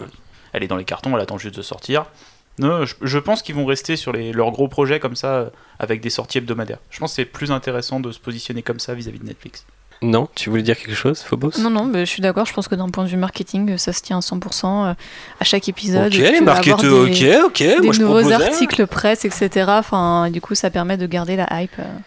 En parlant d'articles presse, messieurs dames, si on passait au gros morceau qui est le panel cinéma, alors euh, qui a d'ailleurs été ouvert par euh, Star Wars 9 en la présence de Kathleen Kennedy, mais aussi de J.J. Abrams et euh, une grosse partie du cast puisqu'on avait Daisy Ridley, bon, Daisy Ridley, pardon, John Boyega, Oscar Isaac, Billy D. Williams, Kelly Marie Tran, euh, Jonas Watomo, Noami Aki. Euh, qu'on avait tous vu en fait, euh, si je dis pas de bêtises, euh, lors de la Star Wars célébration. Euh, et une petite nouvelle, donc c'est Kerry Russell, la protégée de euh, notre ami JJ, et qui incarne Zori Bliss. Donc on savait que c'était une chasseuse de primes slash mercenaire euh, au look un peu, on va dire, rocketeer, cette tenue violette, le casque euh, bronze, euh, et qui a été décrite comme une ancienne amie de Poe. Alors euh, tout de suite tout le monde s'est excité, et bien sûr ils n'ont pas manqué une nouvelle occasion de faire du queerbaiting en disant ah mais t'inquiète mon petit film, tu sais, c'était dans le passé, nous maintenant on s'aime, etc. Euh, JJ, on retient tout ce qui a été dit pendant ces panels, Euh, et les gens le retiennent, hein, les gens notent, les gens euh, font leurs tweets, euh, les mettent quelque part dans un dossier. Je vois Phobos qui, a un sourire carnassier sur le coin de la joue droite. Je pense qu'elle a aussi ce dossier. Euh, bref, il n'y avait pas grand chose à dire parce qu'ils n'ont rien annoncé, ils n'ont pas euh, t- tellement raconté leur vue sur euh, comment ça s'est passé. Ils nous ont pas sorti le making of habituel qu'on a euh, tous les deux ans euh, à la D23, euh, mais ils nous ont proposé euh, un teaser pour euh, un nouveau teaser pour euh, The Rise of Skywalker qui a d'abord été diffusé seulement sur place euh, et a eu euh, tout le week-end pour euh, être instrumentalisé par la presse de toutes les manières les plus sales et imaginables. avant d'être diffusé par Good Morning America lundi matin. Donc il n'y avait pas un écart énorme entre samedi soir et lundi matin pour nous, mais ça a suffi quand même à foutre une... ce que moi je décrirais comme une sale ambiance. J'ai l'impression que Disney soit n'est pas conscient, soit est assez cynique euh, pour être conscient, mais choisit de le faire quand même, euh, de toute la négativité qui s'exprime. Alors j'en ai parlé tout à l'heure avec euh, notre ami Olivier Corentin, que je salue, et qui me disait Ouais, mais tu sais, c'est Twitter, c'est Internet, ça représente qu'une partie des gens. Mais quand notre taf, en l'occurrence en tant que podcasteur, euh, bah, passe essentiellement par euh, la réaction via les réseaux sociaux, puisqu'on n'a pas de session commentaires, euh, on n'est pas sur YouTube, on fait pas des lives, etc. bah, on a quand même un peu l'impression que bah, il y a un gros gros délire complotiste dans un sens comme dans l'autre. Alors là, pour le coup, je fais mon Donald Trump avec le both sides, mais euh, moi j'ai vu beaucoup de gens qui m'ont saoulé à dire mais non, c'est pas une redcon. Enfin, je veux dire, quand tu vois certains éléments, on peut légitimement se poser la question. Enfin, euh, on en reparlera, mais je- à mon sens, on peut se poser la question. Et d'un autre côté, euh, j'en ai marre aussi de voir euh, des gens dire ouais, enfin un truc qui est pas comme celui de Ryan Johnson, ça va être trop de la balle, et puis il y a l'empereur qui revient, etc., etc. C'est le vrai Star Wars. C'est le vrai Star Wars. Celui que j'avais quand j'avais 9 ans. Et on ajoute à ça donc le fameux plan qui a beaucoup fait parler de lui, qui est le fameux plan. attention spoiler si vous n'avez toujours pas quitté ce podcast et que vous ne voulez rien savoir sur Star Wars, The Rise of Skywalker, le fameux plan Dark Ray, hein, déjà baptisé ainsi, euh, qui a fait a bouleversé Internet. Donc c'est là où je parlais de cynisme. hein. C'est parce que bah, sur le moment, euh, mon Twitter, euh, moi j'étais à un mariage pour la petite anecdote. Je, me suis éloigné de Constance pour commencer à jeter parce que j'étais c'est pas possible, c'est pas possible qu'ils aient fait ça. Et euh, je, je croyais pas à la description. J'étais là en mode genre, je me suis dit, ah, il y a un connard qui a fait une blague parce qu'il est en direct et du coup, bah, il sait qu'il va être re- repris par 3000 personnes dans l'instant. Et non, d'un coup, je vois plusieurs sources confirmer le truc à la suite et je me dis genre, what, what the fuck et tout. Après, je me dis, bah, c'est forcément une vision, genre qui va y croire plus de 30 secondes, ça a pas de sens, c'est juste pour enfin, foutre de l'huile sur le feu. Et je pense que c'est littéralement ça, parce que le nombre d'impressions à l'échelle de mon Twitter était énorme, donc j'imagine que si tu es responsable so- social media chez Disney, euh, enfin chez euh, Lucasfilm, et que tu vois le nombre d'impressions que tu fais euh, après le teaser, puis après le teaser à Good Morning America lundi matin, en gros, tout le monde parle de Star Wars non-stop pendant trois jours. Euh, avec parfois en faisant des vidéos, euh, vous connaissez vous-même, vous connaissez l'algorithme YouTube et le pourquoi c'est une bonne idée et pourquoi c'est une idée de merde par la même chaîne. Euh, bref, ce genre de truc, je, je trouve, euh, j'en ai marre, je pousse mon petit, que- mon petit coup de gueule. JB disait qu'il il ne se nourrirait que de mon sel ce soir, donc euh, éclate-toi Eh ben JB. j'ai- pris des gyoza. Ah, t'as pris des petits gyoza au bantos, mais euh, vraiment, je trouve ça, en fait, je trouve ça presque indécent et euh, vraiment, c'est c'est juste une réaction de gamin, en fait, je trouve de leur part. Il y a des gens qui me disent, ouais, mais c'est JJ Abrams, il a toujours été cryptique, etc. Mais je veux dire, Abrams me paraît aussi être un mec qui est concerné, plus ou moins, par euh, les idées de représentation, le fait que sur euh, Internet, euh, les gens peuvent être très négatifs. Je pense qu'il a parlé à Ryan Johnson et que Ryan Johnson n'a pas forcément super bien toujours vécu sa, euh, enfin le réputation qu'on lui a collé tu vois et je me suis dit genre euh, les gars font pas d'efforts là-dessus. C'est-à-dire d'un côté ils tendent la perche aux gens déçus et on sait qu'il y a des gens médiocres mais il y a aussi des gens qui sont volontairement enfin volontairement non pas volontairement parce que du coup ça serait des gens médiocres mais euh, des gens qui ont été légitimement déçus parce que c'est pas ça qu'ils annonçaient de cette nouvelle trilogie ou de Star Wars 8 ou de Rogue One ou de Solo que sais-je Euh, mais euh, il y a aussi- et donc leur, qu'on leur propose des produits à la rigueur, pourquoi pas. Maintenant qu'on fasse en sorte que la guéguerre soit en permanence alimentée par euh, ce qui est ni plus ni moins qu'une bataille de l'image, je trouve ça assez décevant en fait. Parce que ce plan de Darkrai, à l'échelle du teaser, il- il- on peut s'en passer. Et euh, en soi, il amène plus de bruit et de négativité que de choses positives. En tout Bah, cas, dans- c'est ma propre expérience. Après ce long monologue, qu'en pensez-vous? Moi, je trouve qu'en plus, il, il va à l'envers de ce que te raconte tout le teaser, en fait.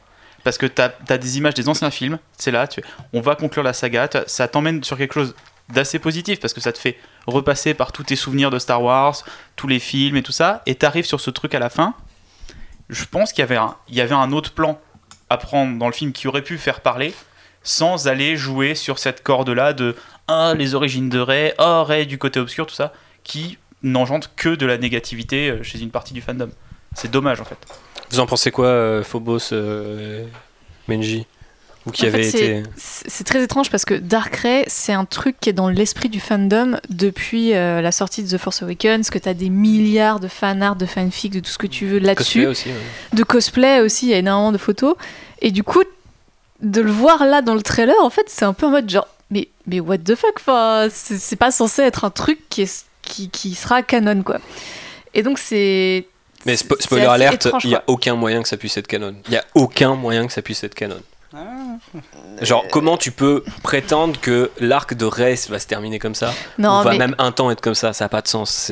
Je pense effectivement que c'est. euh, que c'est autre chose, une vision, un clone, j'en sais rien, il y a 12 milliards de On, théories en, sur on le rentrera sujet. dans les théories euh, sur la fin. Euh, Mais ouais, j'ai un. Enfin. Après, je, je sais pas si euh, j'ai envie d'accuser Disney de faire ça pour la pub parce que ils font ça pour la pub et ils sont dans leurs droits. Enfin, tu vois, genre c'est une boîte, il faut qu'ils fassent parler d'eux. Euh, Voilà, donc euh, là, je pense qu'ils se sont dit, allez, genre on finit la, la trilogie et on la finit euh, en fanfare et en feu d'artifice et bim, ce Mais est-ce balance, vraiment une ça, fanfare? Est-ce vraiment un feu d'artifice? Tu vois, de la même manière, tu parles des entreprises et de leurs responsabilités.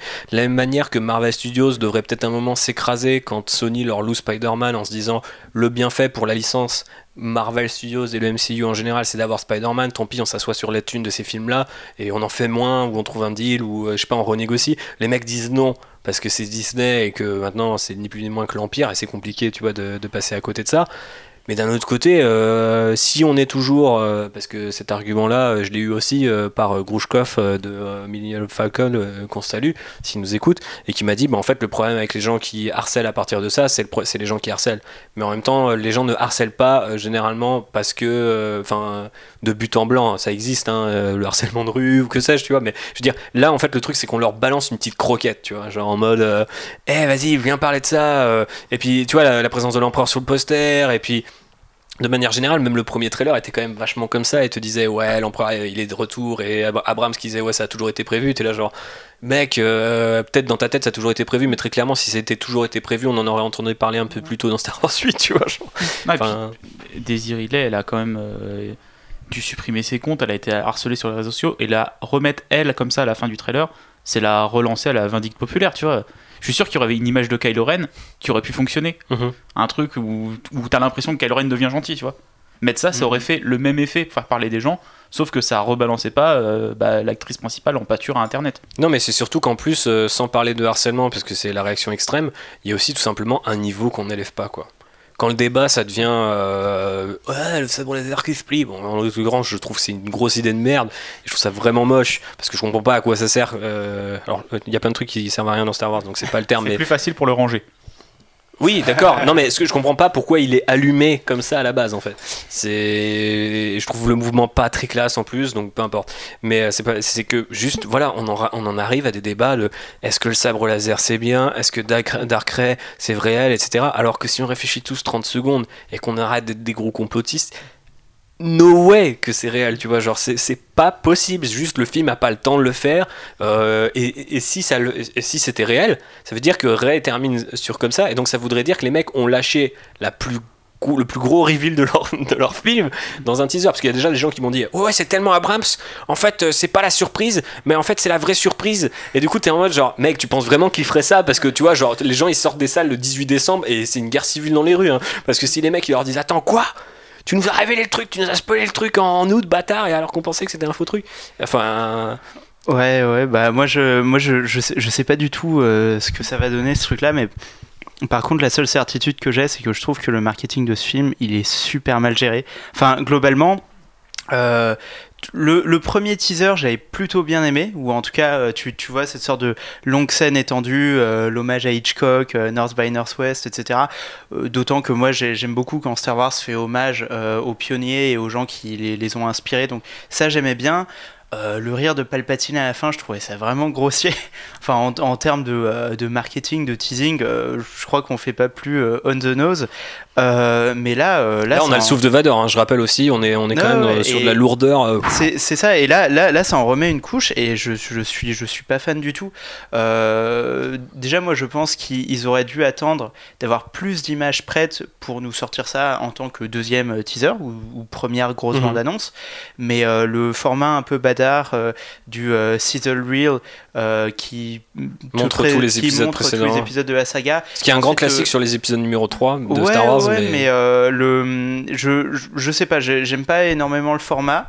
Euh, le, le fait de montrer c'est un en, peu facile quoi. glo- globalement ces images assez importantes et pour moi euh, si, si tu as des money shots tu les gardes pour des, pour des vraies bandes annonces tu, tu vois ça me semble faire sens sur le plan euh, ouais sur, sur le plan de la hype de comment jouer avec le public en attendant la sortie d'un film et sinon sur le plan du contenu euh, ouais je, je, Et je comprends pas pourquoi ils ont servi ça alors qu'ils auraient pu Je- servir un making-of comme d'habitude et que ça avait très bien marché pour les deux précédents. Ouais, ouais, tu vois. com- complètement. Et, euh, et, et en plus, pour le coup, euh, je suis totalement d'accord avec Phobos. Euh, c'est le ce design-là de Darkrai, euh, il, il- il- en, en fait, ils n'ont pas suffisamment travaillé pour le légitimer dans l'univers du film. Tu Franchement, vois, tu vois le plan, il euh, est tiep. Tu vois, il est vraiment oui, tiep. il est- quoi. il Genre, est, à aucun euh, moment tu te dis ouais, ouais, c'est réel. Ouais, le, le plan, le plan, il est, il est vraiment, euh, il est, il est complètement amateur en fait. hein. Il est, euh, enfin, je veux, je veux dire le, le cadre. Si t'as un gros reveal à cadrer, tu fais pas le plan américain le Mhm. plus boring de l'histoire. Euh, pareil, euh, l'éclairage qui est foiré, euh, sa tête, on dirait qu'elle a été collée en post prod Photoshop. Enfin, c'est extrêmement étrange. Pour Euh, l'anecdote, j'avais les pieds dans l'eau quand j'ai vu le teaser pour la première fois et j'avais, on était à- à- au bord de la plage et j'ai cru qu'elle avait même des tatouages en fait tellement son visage était éclairé de manière chelou. Ouais, ouais, mais c'est c'est très étrange. Et puis en plus, euh, tu, tu vois, je, je veux dire, euh, di- disons que c'est vrai et que euh, c'est vraiment euh, la direction dans laquelle ils embarquent le film. Euh, si tu fais ta bande-annonce ou si t'es JJ Abrams et que tu réalises le truc, tu, tu, dois, tu dois filmer le, le tournant du côté obscur de Rey. Bah, je sais pas, tu fais ça autrement. Prends le temps, montre-nous une main, montre-nous un sabre laser rouge, fais monter la tension. Je sais pas, il y a tellement Mais- de meilleures manières de le faire. En fait, maintenant qu'ils ont lâché cette carte, Ouais. que ça soit une vision ou non, je me dis pour le dernier trailer, on verra pas le patin en chair et en os quoi. Parce que tu mon vois, ils ont, ils, ils ont jamais caché ça. Ce qui, Ouais. euh, et, et je me demande, me demande encore pour, pourquoi, parce que pendant un temps il y avait les rumeurs qu'on il y aurait pas le dans le film, mais euh, du coup on était un peu en mode ouais, ok, on verra. euh, il, il pouvait très bien se passer, euh, tu vois, euh, même s'il y avait 12 000 rumeurs qui disaient oui, regardez, Ian McDermott a été aperçu sur le tournage et JJ Abrams le suit sur Twitter, des conneries comme ça. et ben, t'aurais pu te dire ouais, bah il y a toujours un doute, et boum, t'aurais eu la surprise et. Et je sais pas, et puis même déjà de toute façon le retour de Palpatine, quel qu'il soit, quelle que soit sa forme, je trouve que C'est- la manière la plus facile de connecter euh, aux deux autres trilogies. Je trouve ça un peu tiep. Mais bref, reparlons peut-être d'autre chose que de Darkrai. On est d'accord pour dire que c'est un peu du sensationnalisme gratos. On est d'accord? Oui. Ok, très bien. J'attendais vos approbations, messieurs, dames. Mais euh, qu'est-ce que vous avez aimé ou pas aimé? Et quelles sont peut-être les théories? Que vous avez les- derrière les plans que vous avez kiffé euh, euh, Quelqu'un veut commencer ou je me lance Ouais. à JB Ouais, Ah, moi j'ai une théorie très très obscure. je, pense, je pense qu'en fait toute la, prélogie, toute la postlogie elle n'existe pas et c'est juste ces 3 PO qui est défoncé et qui rêve. Hum, D'accord. C'est vrai qu'il y a ce C3PO avec les yeux rouges. Bah, en fait, le truc, c'est que moi, je connais un vrai truc par rapport au leak et, et au rôle de C3PO. Et ça le confirme. Et ouais, ça le confirme à Ouais. fond. Et, euh, et de toute façon, même si vous connaissez pas ce leak, vous faites attention à tout ce que dit Antoine, Ant- Antoine, Antoine Daniel, c'est pas le même. Anthony Daniels, euh, et vous What aurez. droid euh, du coup. Ouais, c'est ça. Vous, vous allez avoir des gros indices sur, euh, sur ce qu'il y a à faire ces 3 PO dans le film. Euh, moi, personnellement, je me suis rappelé du leak que j'avais oublié en l'entendant. Alors, bien sûr, je le connaissais avant, donc c'est normal qu'en écoutant, je- ça, ça a refait tilt. Mais je me suis dit, attends, si je m'en suis rappelé alors j'avais complètement enfoui ça dans ma mémoire, c'est peut-être parce que c'est pas forcément hyper subtil. Après, euh, voilà. Pour résumer simplement, je pense que ces 3 PO, euh, soit le MacGuffin du film ou connaissent un truc que les autres connaissent Sans, pas. sans spoiler le leak, est-ce que tu trouves ça sympa euh, Je veux dire, le contenu euh, de ce truc-là? Non. Non, euh, de la même manière que bien, je bon trouve ça, je trouve ça moins artificiel que faire revenir Palpatine, mais je trouve ça très fastoche. D'accord. Tu vois, euh, c'est un peu me dire. euh, euh, à l'inverse, je trouve que le traitement de R2D2, qui est presque un droïde mourant en fait dans la postlogie, euh, raconte quelque chose, tu vois, genre euh, de tes héros qui bah voilà disparaissent à un moment, euh, ils radotent, tu vois, il ressort euh, le, le- le truc de New Hope dans, dans The Last Jedi. Je trouve que ça a un sens. Ces trois PO qui d'un coup se retrouvent embarqués dans une méga aventure d'action et tout, euh, je trouve ça limite tiep. Après, il y a quand même cette affiche Goldé où il a l'arbalète de Chewie et je pense que ça va donner une grande scène. Mais euh, Goldé d'ailleurs, euh, sans, sans- enfin si avec un mauvais jeu de mots, allez on l'assume. Euh, mais ouais, il y a ces trois PO comme ça. Non, après, Ça se définit tranquillement. Après, il y avait des, il y a deux très beaux plans, même trois, on va dire, que je trouve dans le film. globalement, il y a que des beaux plans à Ouais. part le plan de Ouais, enfin, c'est vrai que le, le teaser est relativement beau. Mais les, l'arrivée de la flotte rebelle ouais, il est lourd. et les deux plans sur les Star Destroyers, c'est joli. Mhm. Ça, ça, ça, ça donne envie, tu vois. Parce que des batailles avec des vaisseaux de cette ampleur-là, on n'en a pas vu en fait. Mais est-ce qu'on est les- euh, du coup dans une bataille? Parce que moi j'ai batailles, l'impression que c'est deux choses différentes, notamment en rapport au fait que les Star Destroyers sont des Star Destroyers impériaux et pas les Star Destroyers du First Order. Mm. Alors Ah là, on- ça, ça, non, toi, ça c'est toi qui vois ces détails. Oui. Voilà. Moi j'ai vu des vaisseaux triangles, hein, tu vois. Oui, non, mais les vaisseaux triangles qui C'est sont, des parts de pizza euh, dans qui hein. sont in- inanimés. euh, Il y a Lane que je salue qui a dit euh, ouais, ce serait peut-être un cimetière de vaisseaux. Et c'est vrai qu'ils sont un peu euh, genre parqués, tu vois. Mm. Et on voit pas de lumière. Ils n'ont pas l'air d'être euh, les réacteurs sont ouais, pas ils allumés et tout. Donc euh, après il y a aussi des gens qui disent bah voilà c'est la flotte de Palpatine euh, ou c'est la flotte de Throne qui revient des régions inconnues ou que sais-je. Non. Non, j'y crois pas, mais euh, la flotte de Palpatine peut-être. Après, je me demande s'il n'y a pas aussi, euh, enfin, franchement, ce qui serait énorme. Enfin, là aussi, c'est, je trouve ça assez simple, je trouve ça presque bancal par rapport à Star Wars, mais je me dis, ça pourrait être intéressant d'avoir un gros flashback sur euh, pour connecter au reste et dire, ouais, voilà, à un moment, Palpatine, il a fait ça. Et un te- tel ou tel personnage s'en souvient, ou tel personnage va devoir trouver ce truc-là, et on vous l'explique le temps d'un plan pur fan, euh, tu vois, genre 200% envers le fandom de la trilogie originale et de l'univers, l'ancien univers étendu à base de, on envoie des vaisseaux euh, euh, dans les régions inconnues où on stocke une flotte fantôme à tel endroit et au final le First Order retrouve cette flotte et veut l'utiliser ou que sais-je. Mais encore, encore une fois, on voit aussi ce gros rayon laser rouge. La vache, si c'est vraiment, tu vois, si la menace du film c'est encore une fois une flotte qui a des puissances de mini étoiles noires, au genre de délire, c'est, ça fait quand même beaucoup de ressemblances avec le retour du Jedi euh, qui, euh, euh, encore une fois, vont pas, vont pas élever le niveau de débat autour du film. par rapport à cette, cette fameuse idée de remake qui m'a jamais persuadé, mais c'est vrai que là ils cherchent quand même.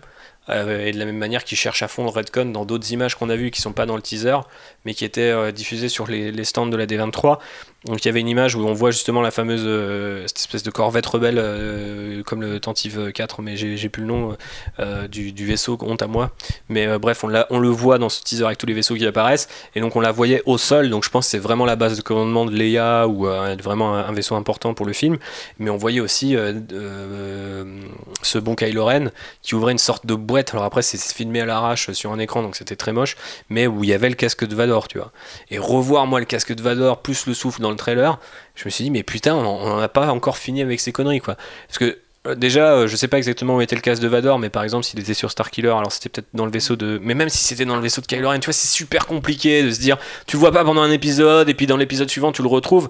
J.J. Abrams devrait avoir, entre guillemets, la jugeote de se dire, je sais que je vais pas redcon, mais je vais éviter de donner des éléments, ou en, en tout cas de les montrer dans la promo, On qui peut dire- vont dans ce sens-là, quoi. Et d'un autre côté, je me demande s'ils font pas ça délibérément pour se dire, bah non, en fait, on veut attirer les gens qui ont été euh, euh, laissés pour compte de Star Wars, qui est quand même un énorme carton et qui a hyper bien marché du côté de la critique.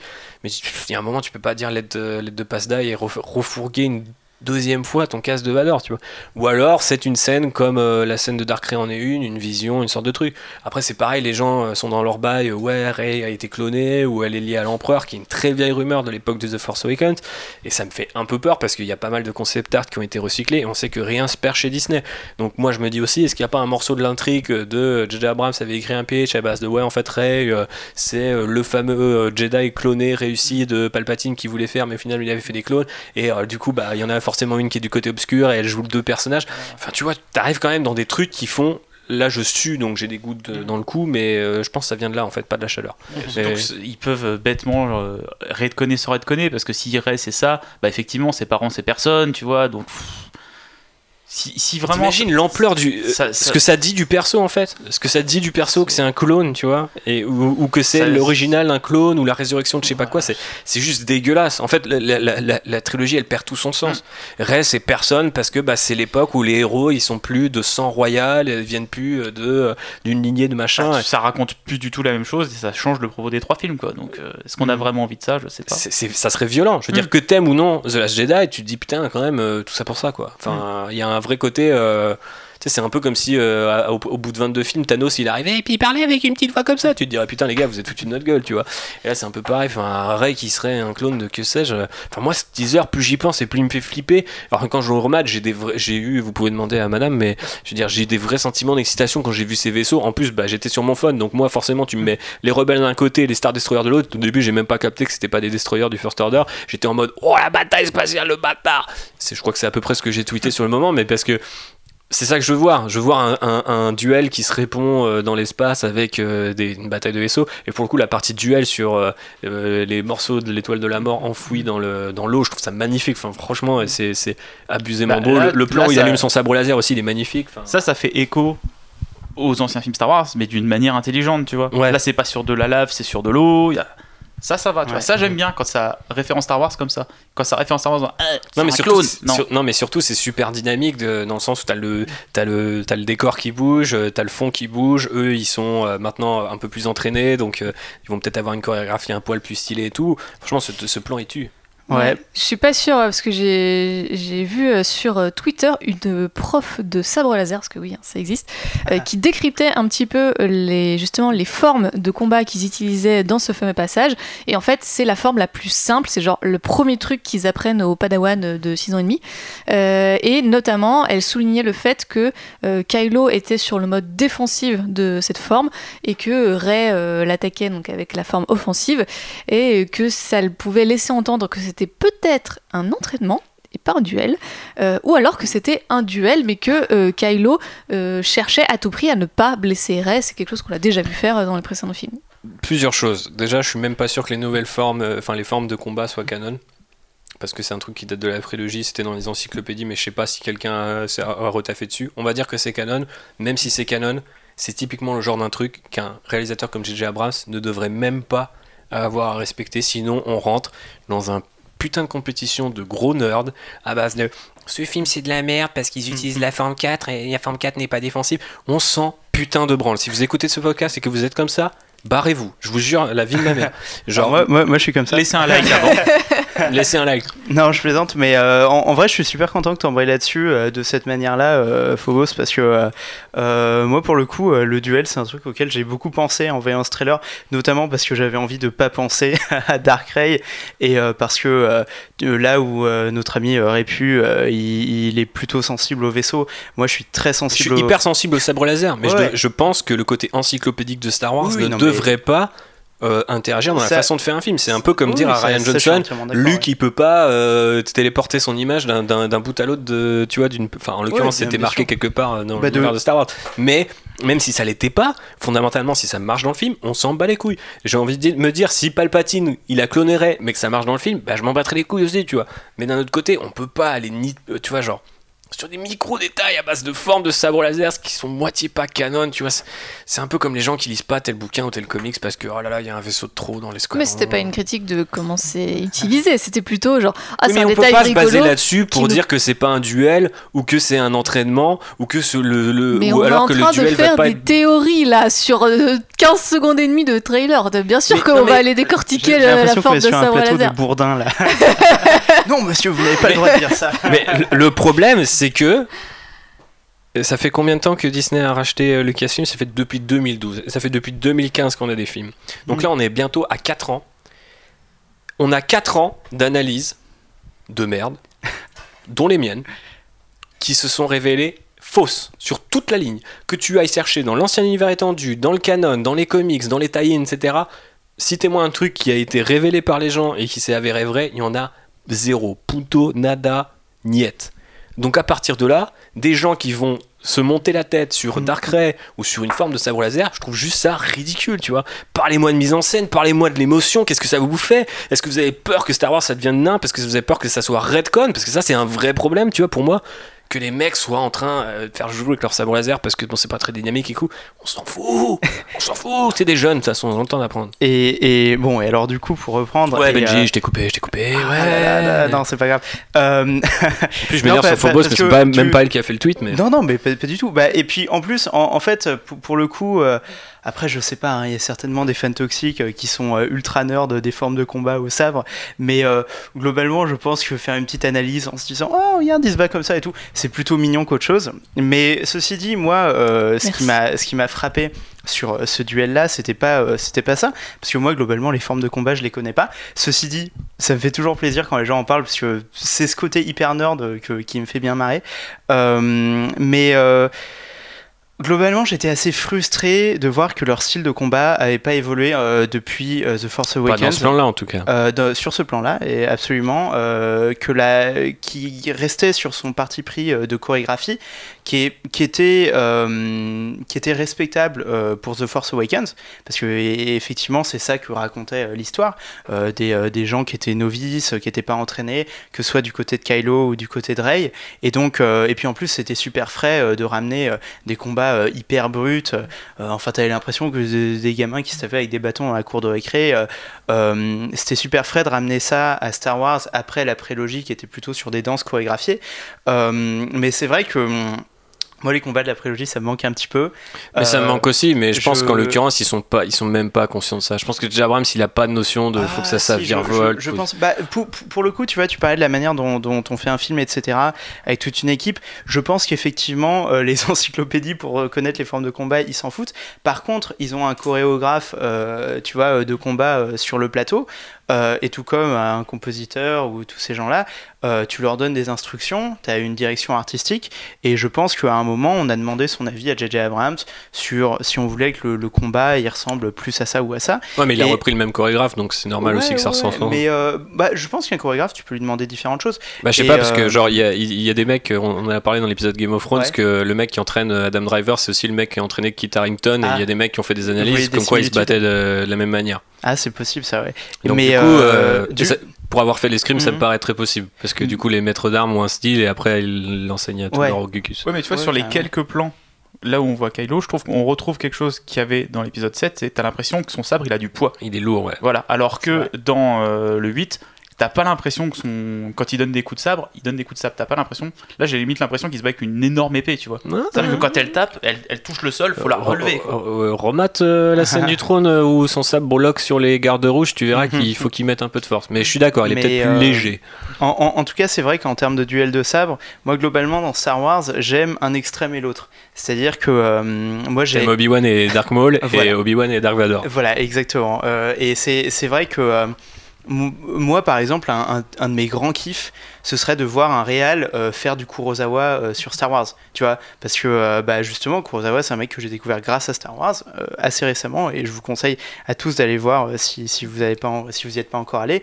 Mais c'est vrai que des, combats de samouraïs euh, comme dans les 7 samouraïs, des combats de sabre comme dans Yojimbo, c'est magnifique. Et c'est une sorte de, de d'esthétique de la tension et de la rareté du coup, c'est-à-dire que un coup peut être décisif dans tout le truc, et c'est quelque chose de très cinématographique, de très spectaculaire en fait, tu vois, euh, sans que et hum, c'est un truc que j'aimerais bien voir, et tout comme euh, j'adore voir euh, ces sortes de danses de Jedi au sommet de leur pouvoir, et c'est vrai que cette forme euh, bah, quasiment médiévale quoi. C'est vrai que tu as l'impression qu'ils ont des, euh, des, énormes, euh, des énormes épées euh, de, de chevaliers qui se les balancent très maladroitement en faisant des grands gestes. Euh, bon, c'est c'est- c'est pas ce qui me raconte. Après, il y a le lancer ce de sabre de. Ray aussi, qu'on voit, dans, qui, Ah, vrai. voit qui s'entraîne dans la forêt. Donc, Mais justement, ça, c'est quand même une promesse. qui contrebalance les deux et que les deux se battent pas pareil, tu vois. Mhm. Parce que, bon, il- tu regardes le combat Anakin Obi-Wan, ils se battent pareil, tu vois. Bon, après, ils ont grandi en. Mais ça raconte quelque chose. Voilà, oui. Ça raconte autre chose, tu vois. Alors que là, qu'ils soient vraiment opposés, même dans leur manière de se battre, je trouve ça bien. C'est assez logique. Mm. Mais euh, Oui, mais moi, je vois, pense, je moi, je vraiment que le mais attends, Il y a quelque spectacle. chose il qui est- est bien, on le souligne. Ouais, c'est sûr. On mais... arrête avec la négativité, on dit. Mais, mais bien sûr, mais moi c'est juste, je trouve que en fait, et pour nuancer un peu ce que je dis, c'est juste que on s'engouffre nous-mêmes en fait en, en étant des gens pas pas négatifs. hein, je- J'espère que je le suis pas trop. En tout cas, j'ai essayé de limiter la négativité sur Twitter depuis un moment déjà. Mais je veux dire, on- en, en prenant la parole sur des micro trucs comme ça. en fait, on, cristallise des débats sur fondamentalement des choses qui ne concernent pas Lucasfilm, tu vois, qui ne concernent pas les gens qui taffent là-dessus, tu vois.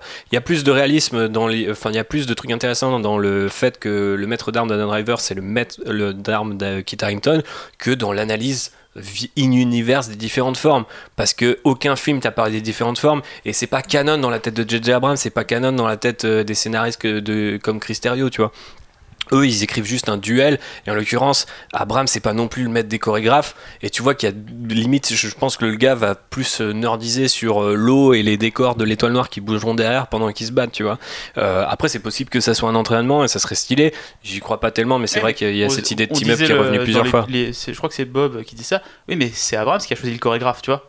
Il y a ça aussi. Il a, il a quand même cette responsabilité-là aussi. De, euh, c'est, à- c'est son choix. Ah, mais dans ce cas-là, il faut parler du chorégraphe et pas des formes, c'est ça que je Bah, voulais dire. combats. Tu, tu, tu vois, euh, c'est c'est intéressant parce que je me, je me demande si tu te trompes pas un tout petit peu subtilement de cible parce qu'en fait, euh, je pense pas que le, le, le fait de penser in-universe soit euh, l'origine de la toxicité euh, dans le fandom Star Wars. Parce qu'en fait, tu, tu vois, quand tu dis euh, on ferait mieux de s'intéresser à qui réalise, qui produit, etc., plutôt que Bah, des ça petits reste des films avant d'être des films Star Wars. En vrai, si tu regardes les chaînes YouTube des mecs les plus réacs, les plus droitards, les plus toxiques de Star Wars, tu vas voir euh, 15 fois plastronner la tête de, de Kathleen Kennedy. Tu vas voir, une chaîne qui s'appelle euh, Jar Jar Abrams. Tu vois, je veux dire, en, en fait, euh, les fans toxiques, ils sont toxiques sur tous les pans de la. ouais, de, mais moi je euh, parlais même pas juste des fans du- toxiques, mais aussi juste du simplement du Parce débat quoi. Moi, J'en ai marre de discuter avec des gens qui me disent euh, Moi j'adore ce comic soldo parce que c'est pas. Eh, passer à travers un vaisseau, c'est pas comme euh, se suicider avec un vaisseau. Mais c'est bon, tu vois, genre c'est la même chose. À un moment, faut se rendre compte quand même qu'il y a un manque d'inspiration derrière Star Wars. Mais bien sûr. Et que c'est pas euh, Mm. la sainte mère de, de tout le monde. Et que faut accepter aussi de, de, de le critiquer via d'autres. Enfin, dans des- je veux dire, d'un point de vue un peu plus macro, quoi. Ouais, ouais. Quand t'arrives et que tu dis ah ce film là je l'aime pas parce que je l'en ai entendu, j'ai quand même des gens qui m'ont dit de toute façon c'est de la merde parce que les X-Wing c'est quasiment que les mêmes à, à 30 ans plus tard. Et t'es là genre putain je suis fan de vaisseau, moi aussi ça me gêne un peu mais je m'en branle. Enfin fondamentalement si le film est bon il est bon quoi. Tu vois ou euh, si c'est ça ton seul grief par rapport au film tu devrais l'avoir aimé. Enfin ça me paraît un micro détail. Enfin et je trouve le problème, c'est que quand on, on se s'abaisse à ce niveau de nerderie, on, on cristallise, tu vois, des, des espèces de débats qui, en fait, sont pas du tout la réalité dans laquelle le film est fait. Et donc, en fait, on continue de parler de trucs qui, de toute manière, n'ont aucune incidence sur Lucasfilm. Alors qu'on pourrait peut-être leur dire, bah, vos chorégraphies, elles sont molles, euh, engagez un autre gars, euh, tu vois, plutôt que de dire, ah là là, la forme 4, euh, oh, pas la plus spectaculaire, les gars, euh, faut se réveiller. A- a- Après, après, moi, tu vois, dans mon, euh, dans mon expérience de la pop culture, euh, c'est vrai que, et du coup, je vais finir là-dessus, euh, comme ça, on n'en parle pas toute la soirée, mais euh, c'est C'est bien qu'on dévie aussi un peu. c'est- par- C'est c'est vrai que euh, moi j'ai- j'ai- j'aime bien, euh, j'aime bien ces deux côtés-là du truc. En fait, tu vois, euh, euh, justement à l'époque des DVD Star Wars, j'adorais regarder les making-of. euh, je faisais pareil sur les DVD de Harry Potter et je pense que c'est ça qui a développé ma cinéphilie. Donc le, le côté, le vrai, euh, le vrai monde avec des gens qui font des films et réfléchir comment un réalisateur fait des choses. Et en même temps, c'est vrai que les délires de nerderie in-universe, euh, moi ça me passionne. Et d'ailleurs, c'est pour ça, et là je m'adresse à JB, que je me suis spoilé tout Metal Gear Solid. parce Ce que qu'en tu fait. n'aurais pas dû faire. Non, absolument. Mais c'est vrai qu'en fait, je suis accro parfois à, à ce côté. Tant que c'est mignon, tant que c'est gentil, tu vois, tant, tant que ça fait de mal à personne. euh, juste des gens qui vont euh, s'arracher euh, les cheveux pour savoir qui était la grosse conspiration derrière je sais pas quoi, alors qu'en fait c'était une redcon qui a été fait au quatrième jeu vidéo, tu vois, et, et je pense que si on est un fan un minimum intelligent, on peut faire les deux en l'équilibrant. D'un côté, on peut savoir ce que font euh, les, euh, les créatifs qui travaillent sur, euh, sur un truc. Et Ouais, moi aussi j'essaye et c'est le point Venator qu'on a fait avec Rémi dans le dernier épisode Mhm. mais c'est juste je trouve ça je trouve que c'est un équilibre de plus en plus précaire et euh, tu vois pour aller dans un autre univers par exemple je veux pas un jour me retrouver dans un univers où le fandom Star Wars c'est des gens qui font des mèmes avec euh, Disney qui portent le cercueil de Netflix ou ce genre de délire tu vois. Pas, ou euh, on- leur ou, ou, euh, release the Snyder Cut ou ce genre de délire. Et ce genre de, de lubie de fans je pense euh, se nourrit un petit peu de, euh, de ce côté vraiment nerd, tu vois, genre à la race, à base de euh, je, ne tolère rien d'autre que ce que j'ai déjà vu. Et c'est comme ça que la franchise, euh, dans, euh, dans deux ans, c'est dead, tu vois. Et c'est aussi comme ça qu'on va se continuer, parce que d'un côté, il y a aussi beaucoup de gens qui sont en mode ouais, mais c'est toujours la même chose. Oui, mais en même temps, t'y vas. si c'est pas la forme 4, euh, tu nous fais un foin. Alors, je, je parle pas de cette pauvre dame qui, a, fait juste un tweet, mais c'est un bon exemple, tu vois. C'est moi, moi je, je le vis aussi comme ça dans ma nerderie de Star Wars, c'est que plus maintenant que je suis un entre guillemets un, référent là-dessus depuis l'époque de, de Wikileaks. J'ai des gens avec qui je parle et même mon fil Twitter est composé de gens qui parfois ont, ont un truc qui est complètement décoté- connecté des réalités et c'est je pense pas que ça veut dire que tu vas devenir un harceleur et un gros connard sur internet mais euh, force est de constater que parfois euh, ça n'élève pas vraiment le débat et ça rend pas fun la discussion autour de Star Wars en fait. Moi, quand on me dit euh, c'est pas c'est nul parce que les bombes, enfin de toute façon c'est nul parce que les bombes magnétiques dans l'espace elles devraient pas tomber comme ça, j'ai juste envie de mettre des grandes claques dans, dans mon interlocuteur et quel qu'il soit, hein. et euh, ceux que je respecte y compris, tu vois. Et j'ai des potes qui détestent The Last Jedi et genre mais pour des raisons mais complètement obscures, alors qu'ils ont jamais été fans de Star Wars, mais ils ont lu ce genre de truc, tu vois. C'est Et- vrai qu'il y a des fans de Star Wars qui existent, euh, qui, qui sont dans cette mentalité-là, et c'est vrai qu'en fait, là où je, je placerais la, la limite, en fait, en- entre le, le délire in universe que je trouve mignon et là où je trouve que, que ça abaisse le débat, c'est quand en fait les gens euh, considèrent que leur point de vue sur le lore, euh, c'est- ça sert aussi de critique cinématographique sur le film. Oui, Et ça, c'est un vrai problème, effectivement. on l'a très bien résumé grâce à notre ami Benji. Est-ce qu'on voulait parler d'autres plans du, trésor, euh, du trailer, euh, du teaser après ce long, ce long épilogue? Bah ouais, quand même, le plan où on voit euh, enfin euh, nos trois héros réunis. Putain, ça c'est une vraie critique, mon pote. Ça c'est un vrai problème. Quand même, on aura attendu trois films avant ça. Quoi. Enfin, on le a à la fin de The Last Jedi, mais c'est pas pareil. Oui. Cette petite vibe euh, John Carter nous a fait plaisir. Euh, Vas-y, parle-nous-en. Non, mais du À coup, part que c'est. Poe est sexy, enfin, ça on le sait, mais. Alors, Poe est plus sexy que jamais. Euh, et ça fait vraiment euh, plaisir de voir en fait nos.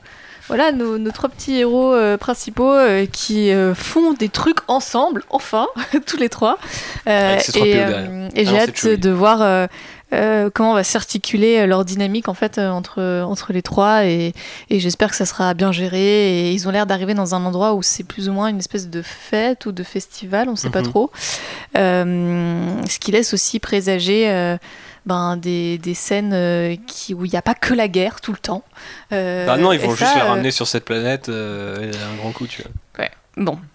On verra, mais on- ça serait cool qu'on les voit euh, tous les trois avoir ne serait-ce qu'un petit moment de répit entre euh, toutes, euh, toutes ces Non, batailles. et- Là, pour le coup, c'est un truc dans lequel je fais 200% confiance à Abrams. Après, il avait Lawrence Kasdan euh, qu'il n'a pas sur cet épisode-là, mais les interactions entre Finn et Poe dans The Force Awakens sont délicieuses, quoi. Vraiment, Ouais. vraiment cool. Donc, euh, Et c'est un truc sur lequel il était assez fort euh, dans Lost et que j'aimais bien, c'était vraiment ces moments de répit dans- entre, entre les persos où pendant quelques scènes tu respirais et genre c'était trop bien et après ça repartait sur euh, du mystère, de la tristesse tout ce que tu veux, mais il, il était assez fort pour redonner un petit peu euh, de, de comment d'espoir et de joie, on va dire, euh, dans, dans son histoire.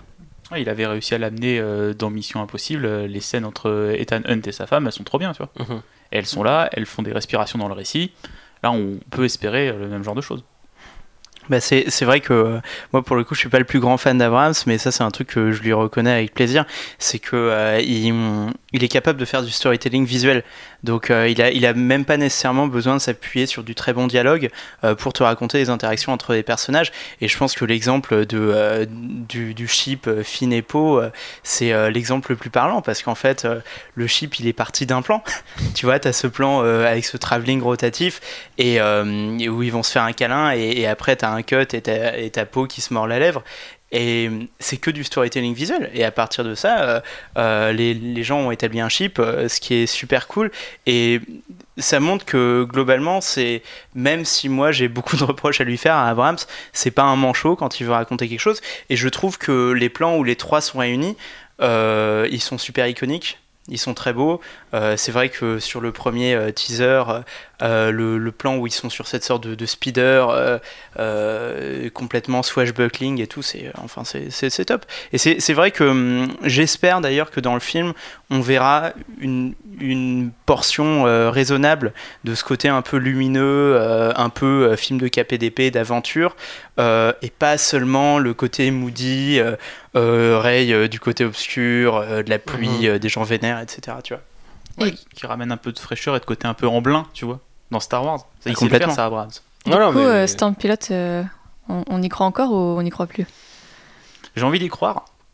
Bah moi je, je pense qu'ils ont carrément intérêt à le faire euh, et je dis ça euh, j'essaye de prendre un ton menaçant même si j'y arrive pas mais parce que euh, c'est vrai que euh, euh, enfin, euh, quand, quand, quand tu vois la manière dont ils en parlent dans les panels, euh, je veux dire, s'ils se permettent d'en parler comme ça, de ne pas arrêter de vanner là-dessus euh, pour ensuite pas le faire, euh, je trouve que euh, c'est. oh, franchement, ça dépasse la limite de l'irrespect, quoi. Mhm. Et puis ce, ce serait un bon développement euh, narratif, tu vois. Euh, euh, moi, contrairement aux invités précédents du podcast, je suis pas scénariste, mais c'est quand même un truc sur lequel j'aime bien nerder. Et quand même, c'est un, un exercice de style génial. je veux dire, pour un scénariste, de créer une romance que les gens attendaient pas dans des canons hétéronormés, c'est super cool. Moi, moi, si tu me demandes d'écrire Star Wars 9 et de faire embryonner la romance de ces deux-là, c'est fun. Donc, j'aimerais bien qu'ils y aillent. Et en même temps, c'est vrai que euh, si, si, si tu me pointais un flingue à la tête et que tu me disais t'es obligé d'avoir raison sur ton pronostic, je te dirais je pense qu'ils vont pas le faire. Mais ce serait très décevant. Moi, j'y crois plus une seule seconde. De toute façon, euh, j'ai, visiblement euh, la négativité m'a. T'as plus d'âme, que, j'ai, que référen- j'ai référencé dans ce podcast m'a, atteint, mais euh, mm, ouais, non, je, je pense pas qu'ils vont faire. Non, non plus. J'ai j'ai envie d'y croire. Tu vois. Moi aussi, j'ai envie d'y croire, mais j'ai envie, mais j'y crois pas. mais parce qu'en plus, je vois pas comment ils peuvent caler ça. Il y a énormément de choses à gérer. Ils sont rajoutés un palpatine là-dedans. Enfin. Après, ça peut être marrant si ça sort un peu de nulle part, tu vois, genre un moment, euh, euh, complètement épique, euh, bah, un peu comme celui de Rose et Finn, euh, où elle l'embrasse et lui il est en mode what, et là, en fait, c'est Poe qui fait, et lui il est en mode genre oh yeah, tu vois, genre il refait le truc à la Ryan Johnson et il explique pourquoi, enfin, tu vois, genre c'est un, limite un petit clin d'œil en mode ouais, c'est pour ça qu'il a pas trop kiffé, tu vois, mais. Euh, mais oui, pourquoi pas, tu vois, genre peut-être que ça peut être que ça, tu vois, peut-être que ça peut être juste un truc dans le moment, mais d'un autre côté, je me dis putain, enfin, est-ce y a- je, je sais pas, en fait, j'ai eu l'impression qu'il n'y a pas de bon moyen de résoudre cette idée. Euh, Il y a eu plusieurs euh, trucs qui ont brossé les gens dans le sens du poil, avec Raylo, avec d'autres trucs, et maintenant on a Storm Pilot, euh, qui, à mon sens, euh, a quand même, enfin, l'idée de présenter une relation homosexuelle dans Star Wars est quand même vachement plus importante que tous les autres chips. Mais pour le coup, j'ai du mal à voir comment ça pourrait se caler dans ce film-là. Mais en même temps, il y a un côté, tu sais, de, de, chaos et d'apocalypse dans ce teaser, tu vois. Genre, c'est vraiment la fin des fins. Il y, a, le plan où il y a le plus de Star Wars, Star Destroyer de tout Star Wars, tu vois. Et tu te dis, genre, ouais, ok, quand même, il va se passer quelque chose. C'est vrai que l'échelle donne assez envie. J'ai- J'aimerais bien retrouver ce que j'avais vu. euh, pour faire une comparaison, euh, je veux pas abaisser euh, Star Wars au niveau du, du Marvel Cinematic Universe, mais euh, quand j'avais vu Infinity War, je m'étais dit ok, il se passe un truc, tu vois, la bataille au Wakanda, tu dis ok, ouais, bon les mecs, on, on fait péter les enjeux, tu vois. Et j'aimerais bien voir peut-être dans le final trailer, tu vois, un truc qui me dit ok, il va y avoir une bataille, mais genre comme t'en as jamais vu dans Star Wars, ce qui paraît quand même chaud parce que t'as déjà vu quand même des batailles aux proportions assez épiques, mais s'ils peuvent mettre en mouvement cette flotte fantôme, ça peut, tu sais, c'est genre ou alors elle est, tu sais, elle run silent, tu vois, comme les sous-marins en mode y a rien qui tourne, y a rien qui tourne et d'un coup ils arrivent avec le Millennium et boum, le truc se réveille. Et euh, ça pourrait être super sympa parce qu'il y a ce plan d'ailleurs avec le personnage de Noah Miyaki et de John Boyega qui sont dans le cockpit du Millennium visiblement.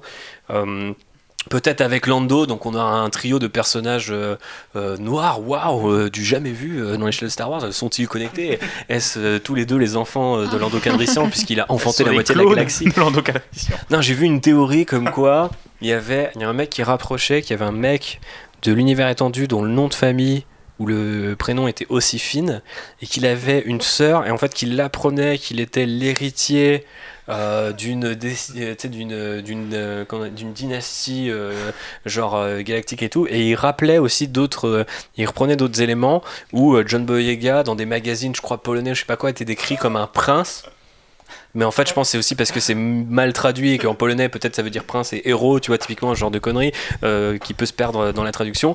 Et en fait, le mec partait dans un délire conspirationniste à base de ouais, en fait, euh, euh, on a dit qu'on allait apprendre beaucoup, enfin, euh, John Boyega a dit qu'on allait aussi apprendre beaucoup sur Finn, tu vois. Ça veut rien dire apprendre beaucoup du personnage, et peut-être aussi il va grandir, enfin, être le héros qu'il qu'il rêvait d'être, tu vois, alors que c'est plus ou moins un déserteur encore dans Star Wars 8. Euh, Oh, puis à la fin. Puis à la fin, bien sûr, mais après il y a les actes et il est sauvé par Rose, sinon il serait mort de manière débile. Enfin ouais, plus ou moins débile. Donc euh, je sais pas, je pense qu'il y a un vrai truc à raconter autour de ce personnage. Je pense pas du tout que ça va finir dans ce, dans ce genre de reveal. Mais d'un autre côté, si je me dis s'il y a bien un pingouin sur Terre qui est capable de nous sortir une connerie du genre, c'est JJ Abrams. Donc euh, c'est ça qui est un peu emmerdant, tu vois. Il y a il y a aussi beaucoup à faire sur Palpatine. euh, genre en voyant le trailer et je me suis dit putain si c'est un flashback, on a les rumeurs de Matt Smith, etc. C'est là où il est très fort c'est qu'en fait il arrive à connecter des trucs qui ont jamais été réels et qui ont été enfin tu vois là le, le coup du magazine polonais ou euh, enfin en tout cas c'est c'est, euh, ça a l'air d'être une langue d'Europe de l'Est, je sais pas si c'est polonais, mais genre, t'as une photo de Finn qui date du trailer de The Force Awakens et tu dis, bah, euh, du premier ou du deuxième, euh, sans compter celui de décembre 2014. Donc euh, tu dis le film il est dans la boîte depuis des milliers d'années, tu vois, genre c'est- sûr que c'est pas un prince jamais, tu vois, genre que ça a jamais été envisagé par la production. Mais d'ailleurs en ce moment il y a le mec qui écrit les Art of de Star Wars qui fait un- une série de Fred Twitter, euh, j'ai plus son nom, ça m'échappe, mais je vous retrouverai ça, je le repartagerai sur le, compte d'Outrider où il, fait un Mythbuster spécial Star Wars parce qu'il y a tellement de mythes et de trucs sur c'est telle personne qui a écrit cette réplique, qui a improvisé tel truc, tel truc. Et là, c'est un peu pareil. C'est genre maintenant, les gens font de la conspiration sur la promo de Star Wars The Force Awakens dans un obscur magazine de SF polonais, tu vois. Enfin. Euh, donc c'est un peu c'est un peu nimp mais c'est vrai qu'on avait aussi lu un moment que euh, Kylo Ren ce serait un prince euh, et techniquement bah c'est le fils d'une princesse donc euh, pourquoi pas tu vois mais euh, je sais pas euh, Est-ce que Kylo Ren est une princesse Disney? Voilà, bah, euh, Oui. forcément, c'est une Oui. c'est la plus colérique de tous. Mais, euh, mais voilà, je, je pense qu'il y a un truc à raconter avec tous ces personnages-là. Lando, j'ai oublié le personnage de Naomi Aki, mais euh, euh, euh, c'est pas. Zori, non? Non, Zori, c'est euh, Kerry Russell. Ah. Euh, je me demande si c'est pas Jaina ou un truc comme ça, mais. euh, bref, non. En A. Et euh, bref, euh, je Il y, a- il y a encore beaucoup de nouveaux personnages, tu vois, dans ce film-là. Ouais, puis il y a Ah. par exemple Rose qui, encore une fois, est là, alors qu'on l'a toujours pas vu dans le Hmm. teaser, tu vois, genre qu'est-ce qu'elle a à faire. Euh, J'ai un peu peur qu'il la On l'a sorte de pas vu. chapeau pour la On caser a- dans une relation Bon, avec euh, Finn. c'est- Ça, pareil, hein, c'est les, les lubies des gens. euh, on n'a pas vu les Night of Ren. Mhm. Alors qu'on sait qu'ils sont quand même sur, euh, sur cette planète. Hmm. Moi, je, je reste Tu vois, persuadé. si on la, peut faire. si la fin du trailer, ça avait été un plan des Night of Ren, Ouais, les gens se seraient excités, Ouais, mais pour un bon truc, tu vois. Absolument. Très bon exemple. Mais euh, d'ailleurs, ouais, je, je reste. Ça, pour le coup, c'est des, des théories euh, perso, mais je, je, serais pas étonné qu'il y ait un vrai délire à base de. euh, Il y a beaucoup d'antagonistes dans ce film, et c'est possible que euh, finalement Palpatine soit. euh, c'est notre ami Raphaël que je salue lui aussi. Euh, je suis devant le poster avec Palpatine, mais du coup justement que Palpatine soit juste une sorte de decoy narratif euh, pour euh, juste pour de l'exposition ou une espèce. On l'a vu l'hologramme de l'e- de l'em- de l'empereur qui, au-delà de la mort, déclenche le- l'opération Cendre, où en fait l'empire rase ses propres capitales pour pas qu'elle tombe au bain de, l'ennemi et tout. Donc il y a plein de trucs qui peuvent justifier le retour de l'empereur. et j'ose espérer autrement que par un fantôme de la force. Ce serait très abramsien et même très canien pour par rapport à ce qu'il a fait de Cannes dans euh, Into Darkness, où en fait euh, pendant toute la promo il t'avait dit non c'est pas Cannes, c'est pas Cannes, c'est pas Cannes, alors que c'était complètement Cannes. Et là de la même manière l'empereur est de retour alors qu'en fait il est pas de retour, ce serait plutôt bien vu et finalement ils auraient joué habilement avec les peurs euh, et les attentes des fans. Mais encore une fois, Et tu- et, ouais. imagine la réaction des gens qui attendaient le retour de Palpatine si c'est juste un hologramme pendant deux minutes, Mm. l'enfer sur Ah, terre en tu vois, décembre. ouais, le- l'empereur qui revient en fantôme de la force, je trouve que ça n'a aucun sens par rapport à ce qu'il racontait dans la prélogie en fait. Mhm. Parce que dans la prélogie, l'empereur, qu'est-ce qui, avec quoi il tente Anakin Avec la possibilité de la vie éternelle. Parfaitement. Et qui est-ce qui accède à la vie éternelle Les Jedi, Mhm. notamment Qui-Gon Jinn. Tu vois, donc que, que l'empereur ait accédé à ça, je trouve que ça n'aurait aucun intérêt. Ce, serait un contresens complet et pour le coup, euh, au- autant euh, j'aime bien un peu euh, me moquer de tout ce qui est saga du clone que en comics Star Wars, en comics Spider-Man, un peu partout. globalement, les clones c'est souvent une très mauvaise idée. Mais je trouve qu'effectivement, ça a beaucoup plus de sens dans, ce qu'essaye de raconter Star Wars. Les, sites, en fait, je veux dire, c'est très basique, mais ils se foirent tout le temps quand ils essayent de faire un truc. Ils font toujours les trucs de la manière la plus dégueulasse qui soit. Tu vois, euh, si euh, s'ils sont obligés de soigner quelqu'un, ils vont lui mettre euh, des bras bioniques, ils vont lui mettre des assistances respiratoires. Ça fait Dark Vador, c'est c'est hyper dark, c'est trash, etc. Pour accéder à la vie éternelle, il faut faire des clones. Enfin, tu, tu vois, les, les mecs sont dégueulasses et c'est pour ça que c'est eux qui ont tort, tu vois. Même si évidemment on peut réfléchir le lore de Star Wars de un peu plus postmoderne et se dire les sites ils ont pas tout le temps tort. Globalement, c'est un peu ça que ça raconte. Et les êtres de lumière, parce qu'ils acceptent leur propre mortalité, eux ils arrivent à revivre. Et donc c'est vrai que hum, ça fait longtemps en plus euh, qu'on en parle de cette histoire de fantôme euh, site euh, parce que dans Art of the Force Awakens, il y avait déjà, euh, y avait déjà ce- cette idée-là. Et c'est vrai que honnêtement, s'ils pouvaient s'en passer, moi ça me ferait plaisir. Après, justement, pour citer Bob Ospian qui était dans le podcast la, dernière fois. Il n'y a pas euh, de mauvaises idées, il n'y a que des, mauvaises trai- des, des mauvais traitements. Chaque fois que quelqu'un dit ça, euh, un porc meurt. non, mais à, à la limite, euh, pour- Oh non. pour- pour- pourquoi pas, tu vois, moi je. C'est c'est vrai que, évidemment, c'est un peu idéaliste cette maxime, mais euh, je pense que tu peux euh, dire Et des moi, trucs j'aime pas les intelligents. fantômes de la force dans la trilogie originale. Je trouve qu'ils auraient dû toujours. Non, c'est vrai Ouais, je trouve ça vraiment flingué. Je pense Oh qu'ils auraient là dû se contenter mais ça, d'une voix off, tu vois. Et genre, pour le coup, le premier teaser m'avait vachement rassuré avec la, la la, voix de Mark Hamill, tu vois, qui est juste là en elle, en Ray, tu vois. Je trouve ça vachement plus classe que d'avoir un personnage dans le fond en bleu. Et du coup, du coup, celui du méchant il sera rouge. Enfin, c'est teubé, tu vois. genre, Moi, c'est ce que, ce que j'adore, ce que j'adore C'est pas 2019 compatible en fait, je trouve.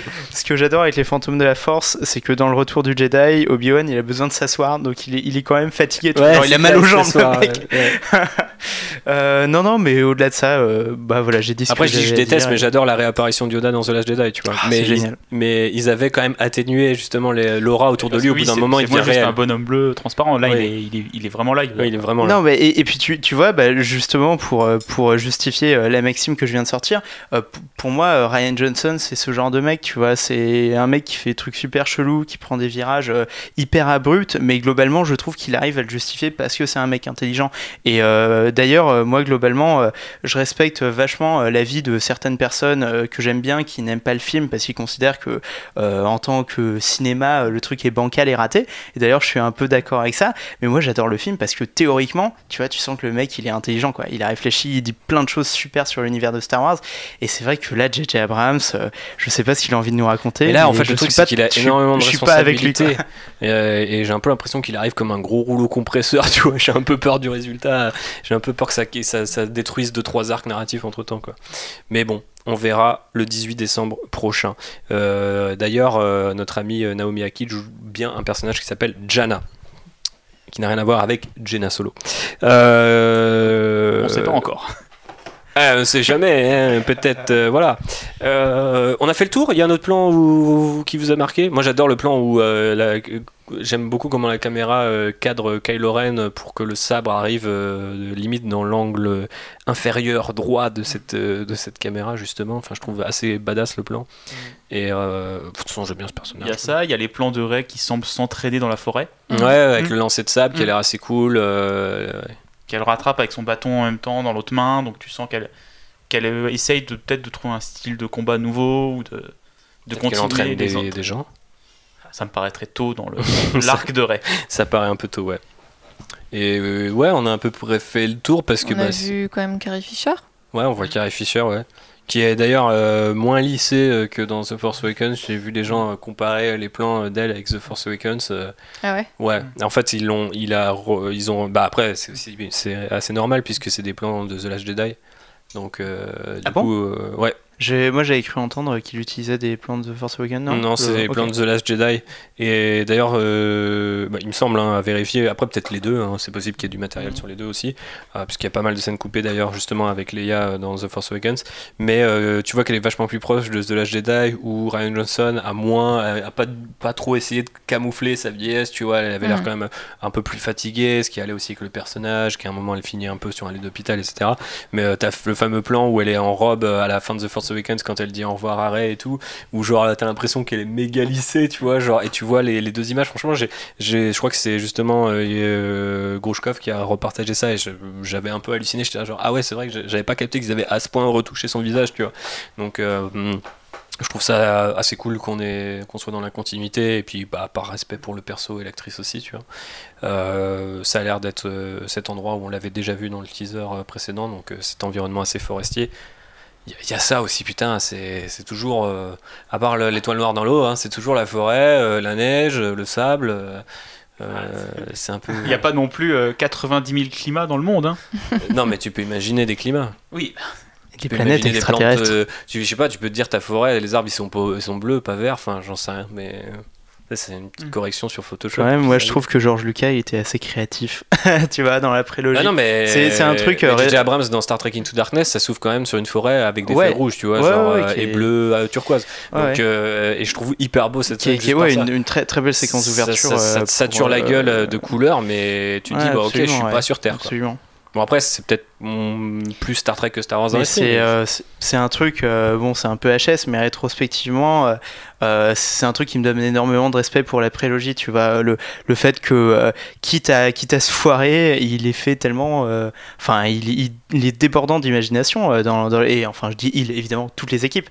Mais du coup, il lance ses équipes sur plein de designs qui, la plupart du temps, se foirent. Tu vois, je veux dire, on a Dexter, Jester, enfin, j'ai- des designs affreux. Mais globalement, c'est très créatif. Et euh, c'est vrai que j'espère que dans le film, on verra deux, trois petites choses qui fourmillent un petit peu euh, d'imagination et pas juste euh, des retreads de choses qu'on a déjà vues. J'ai envie de dire, euh, ce bon Dexter a créé un Jedi dans, dans, Clone- dans le Clone Wars de Filoni qui a un double double sabre laser, donc parce qu'il a quatre bras, donc euh, rien que pour ça, ça valait le coup. Euh, on a fait le tour de ce petit teaser? Je crois. Ouais, désolé pour les apartés, mais je pense que c'est plutôt bien euh, pour le coup. Euh, Vous êtes dans votre rider, euh, euh, un endroit où on ne nerde pas trop sur les formes de sabre laser, euh, ni même sur euh, les types de vaisseaux, si on le fait un petit peu. D'ailleurs, euh, le plan sur l'Alliance Rebelle, il y a des gens, ils m'ont fait, où les vaisseaux de l'Alliance Rebelle, ils ont fait, Ah, regarde là, c'est la- c'est notre rider C'est notre rider J'étais là, non, c'est pas notre rider. Pas encore. Il y a, Un il y a- jour, il- un il y a un peu une forme de, de saucier, hein, un peu, euh, du coup, euh, effectivement, de, de soucoupe. Donc Il ça a, il, a, il a un design, euh, la Outrider Ah oui, il est là, regarde. Il est là sur Oh mon bureau. Dieu. Mais euh, on en parlera tout de suite en off. Euh, Série Disney Plus, Dash Randar, hop, qui non mais c'est ça, c'était le, c'était le tweet, le premier tweet que j'ai que j'ai retweeté à la D23, c'était euh, Give me my Dash Randa Disney Plus series. Et tu fais revenir, encore une fois, tu fais revenir Lord des Miller et tu les fais, tu leur dis, ok, vous vouliez faire de Han Solo un débile, bah prenez la version débile de Han Solo. Regardez, on Et vous, a, on vous a casté Karl Urban, il est parfait. Et Cal Urban en violet, tu vois, genre. Non, non, moi je trouvais que je trouvais que Channing Tatum et Jonah Hill en robot, je trouvais que c'était pas mal, mais en plus ils ont déjà travaillé avec eux, tu vois, genre. euh, Et, au moins tu me proposes un ton qui est nouveau pour Star Wars. Bon après, c'est peut-être pour ça que je serai jamais engagé chez Lucasfilm. Bref, euh, on passe à la conclusion tout doucement. Euh, à- ça.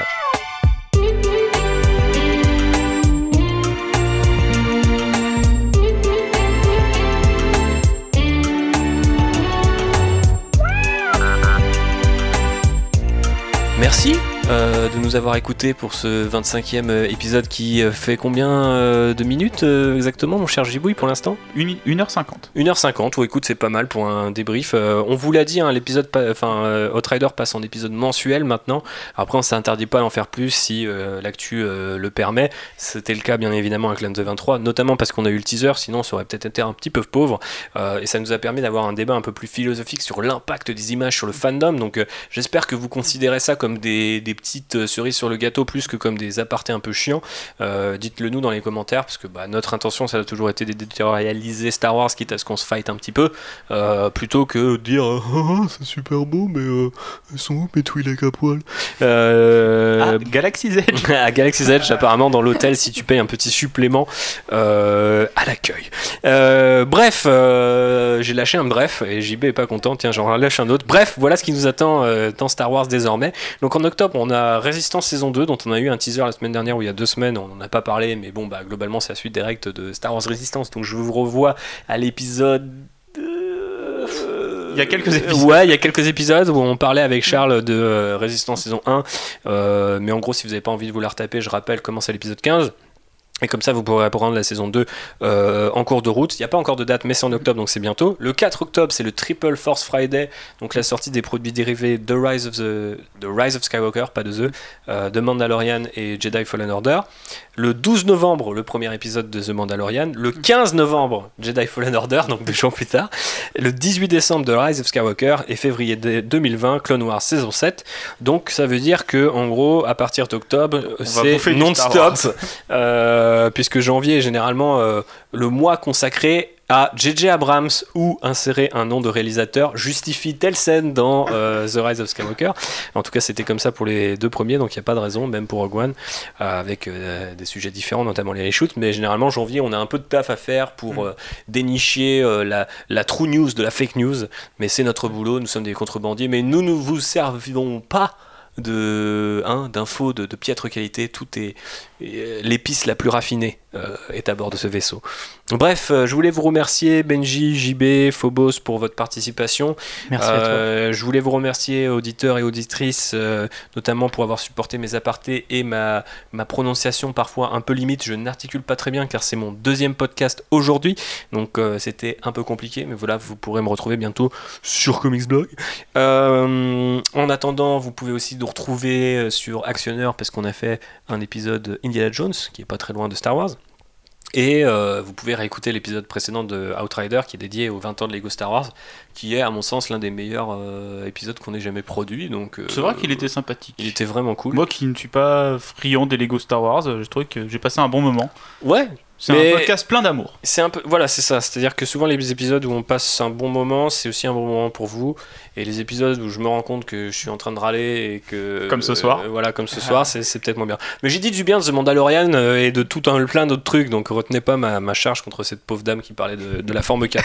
Euh, où c'est qu'on peut vous retrouver? Quelle est votre actu? On va commencer par Benji. Donc tu nous as Ah, c'est parlé très gentil. le podcast Logos. Voilà, c'est ça. euh, Donc euh, L-O-G-O-S, euh, le mot grec. du euh, grec. Voilà, c'est ça. hein, euh, pour, euh, pour... Bah, d'a- D'ailleurs, j'ai des potes qui, en, en leur disant que j'allais euh, intituler mon podcast comme ça, qui me disaient Oh mon dieu, c'est super prétentieux, ça fait philo et tout. Mais euh, je le vois pas du tout comme ça. C'est juste parce que c'est un podcast de conversation.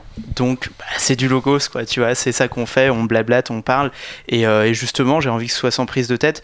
Et honnêtement, je serais super content d'inviter euh, les trois personnes à cette table. Bah, n'hésite pas. Euh, voilà, euh, chacun pour parler de, de sujets. euh, euh, MGS du coup avec JB. bah, à Oh fond, oui. mais de, de- de sujets qui vous passionnent, parce que euh, l'idée c'est que moi j'ai envie d'apprendre avec des gens euh, qui sont fans de certaines choses. Euh, Je crois qu'on peut aller chez lui lui raconter les résidus russes. On peut, on peut faire ça. mais Je alors, pense que les gens fond, sont en demande d'un épisode sur Warhammer, enfin d'un podcast carrément sur Warhammer 40 000 auquel je, je pense beaucoup trop. Mais euh, donc Logos, vous pouvez trouver ça sur Twitter, at LogosPod. Euh, vous pouvez trouver, euh, vous trouvez ça sur iTunes, sur Spotify, et un peu partout. Ça s'appelle Logos.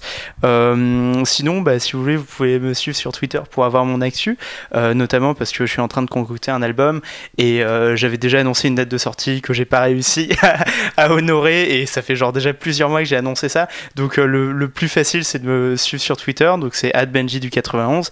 Et sinon, si vous voulez écouter la musique que j'ai déjà publiée, c'est sur iTunes, Spotify, etc. Sous le nom Benji B. Donc B-E-N espace D-J-I-B-E-H, euh, comme un nom de Star Wars. Euh, et d'ailleurs, bah, vous pouvez aussi entendre ma musique dans ce bon podcast. hein, Et en parlant de musique, on peut officiellement écouter donc la musique de Benji B, notre Rex à nous, mais aussi de, de DJ Rex dans la cantina de Olga sur Galaxy's Edge, enfin sur Batu, puisque la première mixtape de euh, DJ Rex est disponible sur euh, toutes les plateformes vraiment de streaming et euh, avec des morceaux qualitatifs. Je me suis ambiancé dessus, Constance était mort de rire. Ah, je le savais pas, je vais écouter ça tout de suite après. Ah ouais, mais je vais te mettre un morceau, tu vas, tu vas t'ambiancer. Il y a même des morceaux rap. Oh. Euh, JB, quel est ton actu? Où est-ce que t'avais fini Ben? Ah ouais, absolument. Très bien. Euh, Ah, t'avais fini Mon actu, bah, j'en ai pas beaucoup en ce moment parce que je, je- beaucoup de travail. Mhm. C'est la rentrée, donc euh, bah, j'ai beaucoup de taf. Beaucoup de podcasts à monter, Mais j'ai quand même, à je, je préparer. trouve quand même le temps de- d'enregistrer trois podcasts cette semaine. Donc celui-là, hier, on a enregistré euh, bah, avec Constance euh, et euh, Océane un épisode euh, du Lemon Adaptation Club sur Transformers. Et ce week-end, La DTR est grande. C'est un actionneur, c'est ça qu'on enregistre? Un actionneur spécial Voilà. qui est dirigé par notre ami Phobos. Voilà. C'est un point Phobos géant. toute, toute mon actu cette semaine, c'est Phobos, donc je lui passe la parole. Merci JB. Euh, donc euh, ouais, comme, euh, comme JB l'a dit, euh, vous pourrez entendre ma douce voix dans le prochain numéro du Lemon Adaptation Club où on revient sur toute la saga Transformers euh, par Mi- Michael Bay euh, et euh, Michel B. Michel Bay. Qu'est-ce qu'il dit à Michel Bay? Euh, Et euh, à Travis Knight, bien sûr, avec Bumblebee. Et puis, effectivement, euh, en préparation, un numéro spécial d'Actionneur dont on parle depuis longtemps sur les parcs d'attractions et en particulier sur les attractions liées aux films d'action, bien entendu. Euh, et donc, on enregistre ça à la fin de la semaine. Euh, moi, je voulais juste faire un petit coucou à nos potes euh, du euh, Lemon Adaptation Club, justement. D'abord parce que c'est eux qui m'ont encouragé à faire des podcasts, donc euh, je les remercie tout plein. Euh, et puis aussi parce que euh, j'ai eu la chance d'être dans leur double épisode euh, immense sur Alan Moore, et euh, franchement, c'est un des trucs préférés que j'ai jamais enregistré. Euh, j'ai eu beaucoup de chance de faire partie de ce truc-là, beaucoup de gens très érudits, très très bons, et donc euh, vraiment, euh, je vous encourage à aller écouter ça, c'est vachement bien. Merci à tous. Eh bien, vous savez ce qu'il vous reste à faire. Euh, écouter tout un tas de podcasts avec des gens aussi cool, mais pas aussi cool que les contrabandiers à bord de, de ce vaisseau, mais quand même des gens plutôt cool. Euh, voilà, passez une bonne fin d'été, une bonne rentrée. On est avec vous. On revient très vite avec un épisode thématique euh, pour septembre. Octobre euh, marque les 20 ans de la menace fantôme, donc vous savez ce qu'on doit faire. Euh, Le Qui-Gon Jinn. le Qui-Gon Jinn et potentiellement un épisode, euh, le premier drunk épisode euh, de, euh, de The Outrider à votre demande, à la demande générale de Jean-Baptiste Ballier, euh, surtout. Euh, bref, euh, prenez soin de vous, des gros bisous, que la force soit avec vous, partagez ce podcast, c'est très important, mettez-lui toutes les étoiles, euh, les pouces en l'air, les meilleures notes possibles, filez-nous des dataries par des moyens plus ou moins légaux, euh, on prend aussi les bâtons de la mort, les épices, un peu de carburant, enfin tout ce que vous avez sous la main, on prend, on prend tout, et- mais surtout on prend tout votre amour, et à très vite dans le trader. Bisous. Salut, salut. Ciao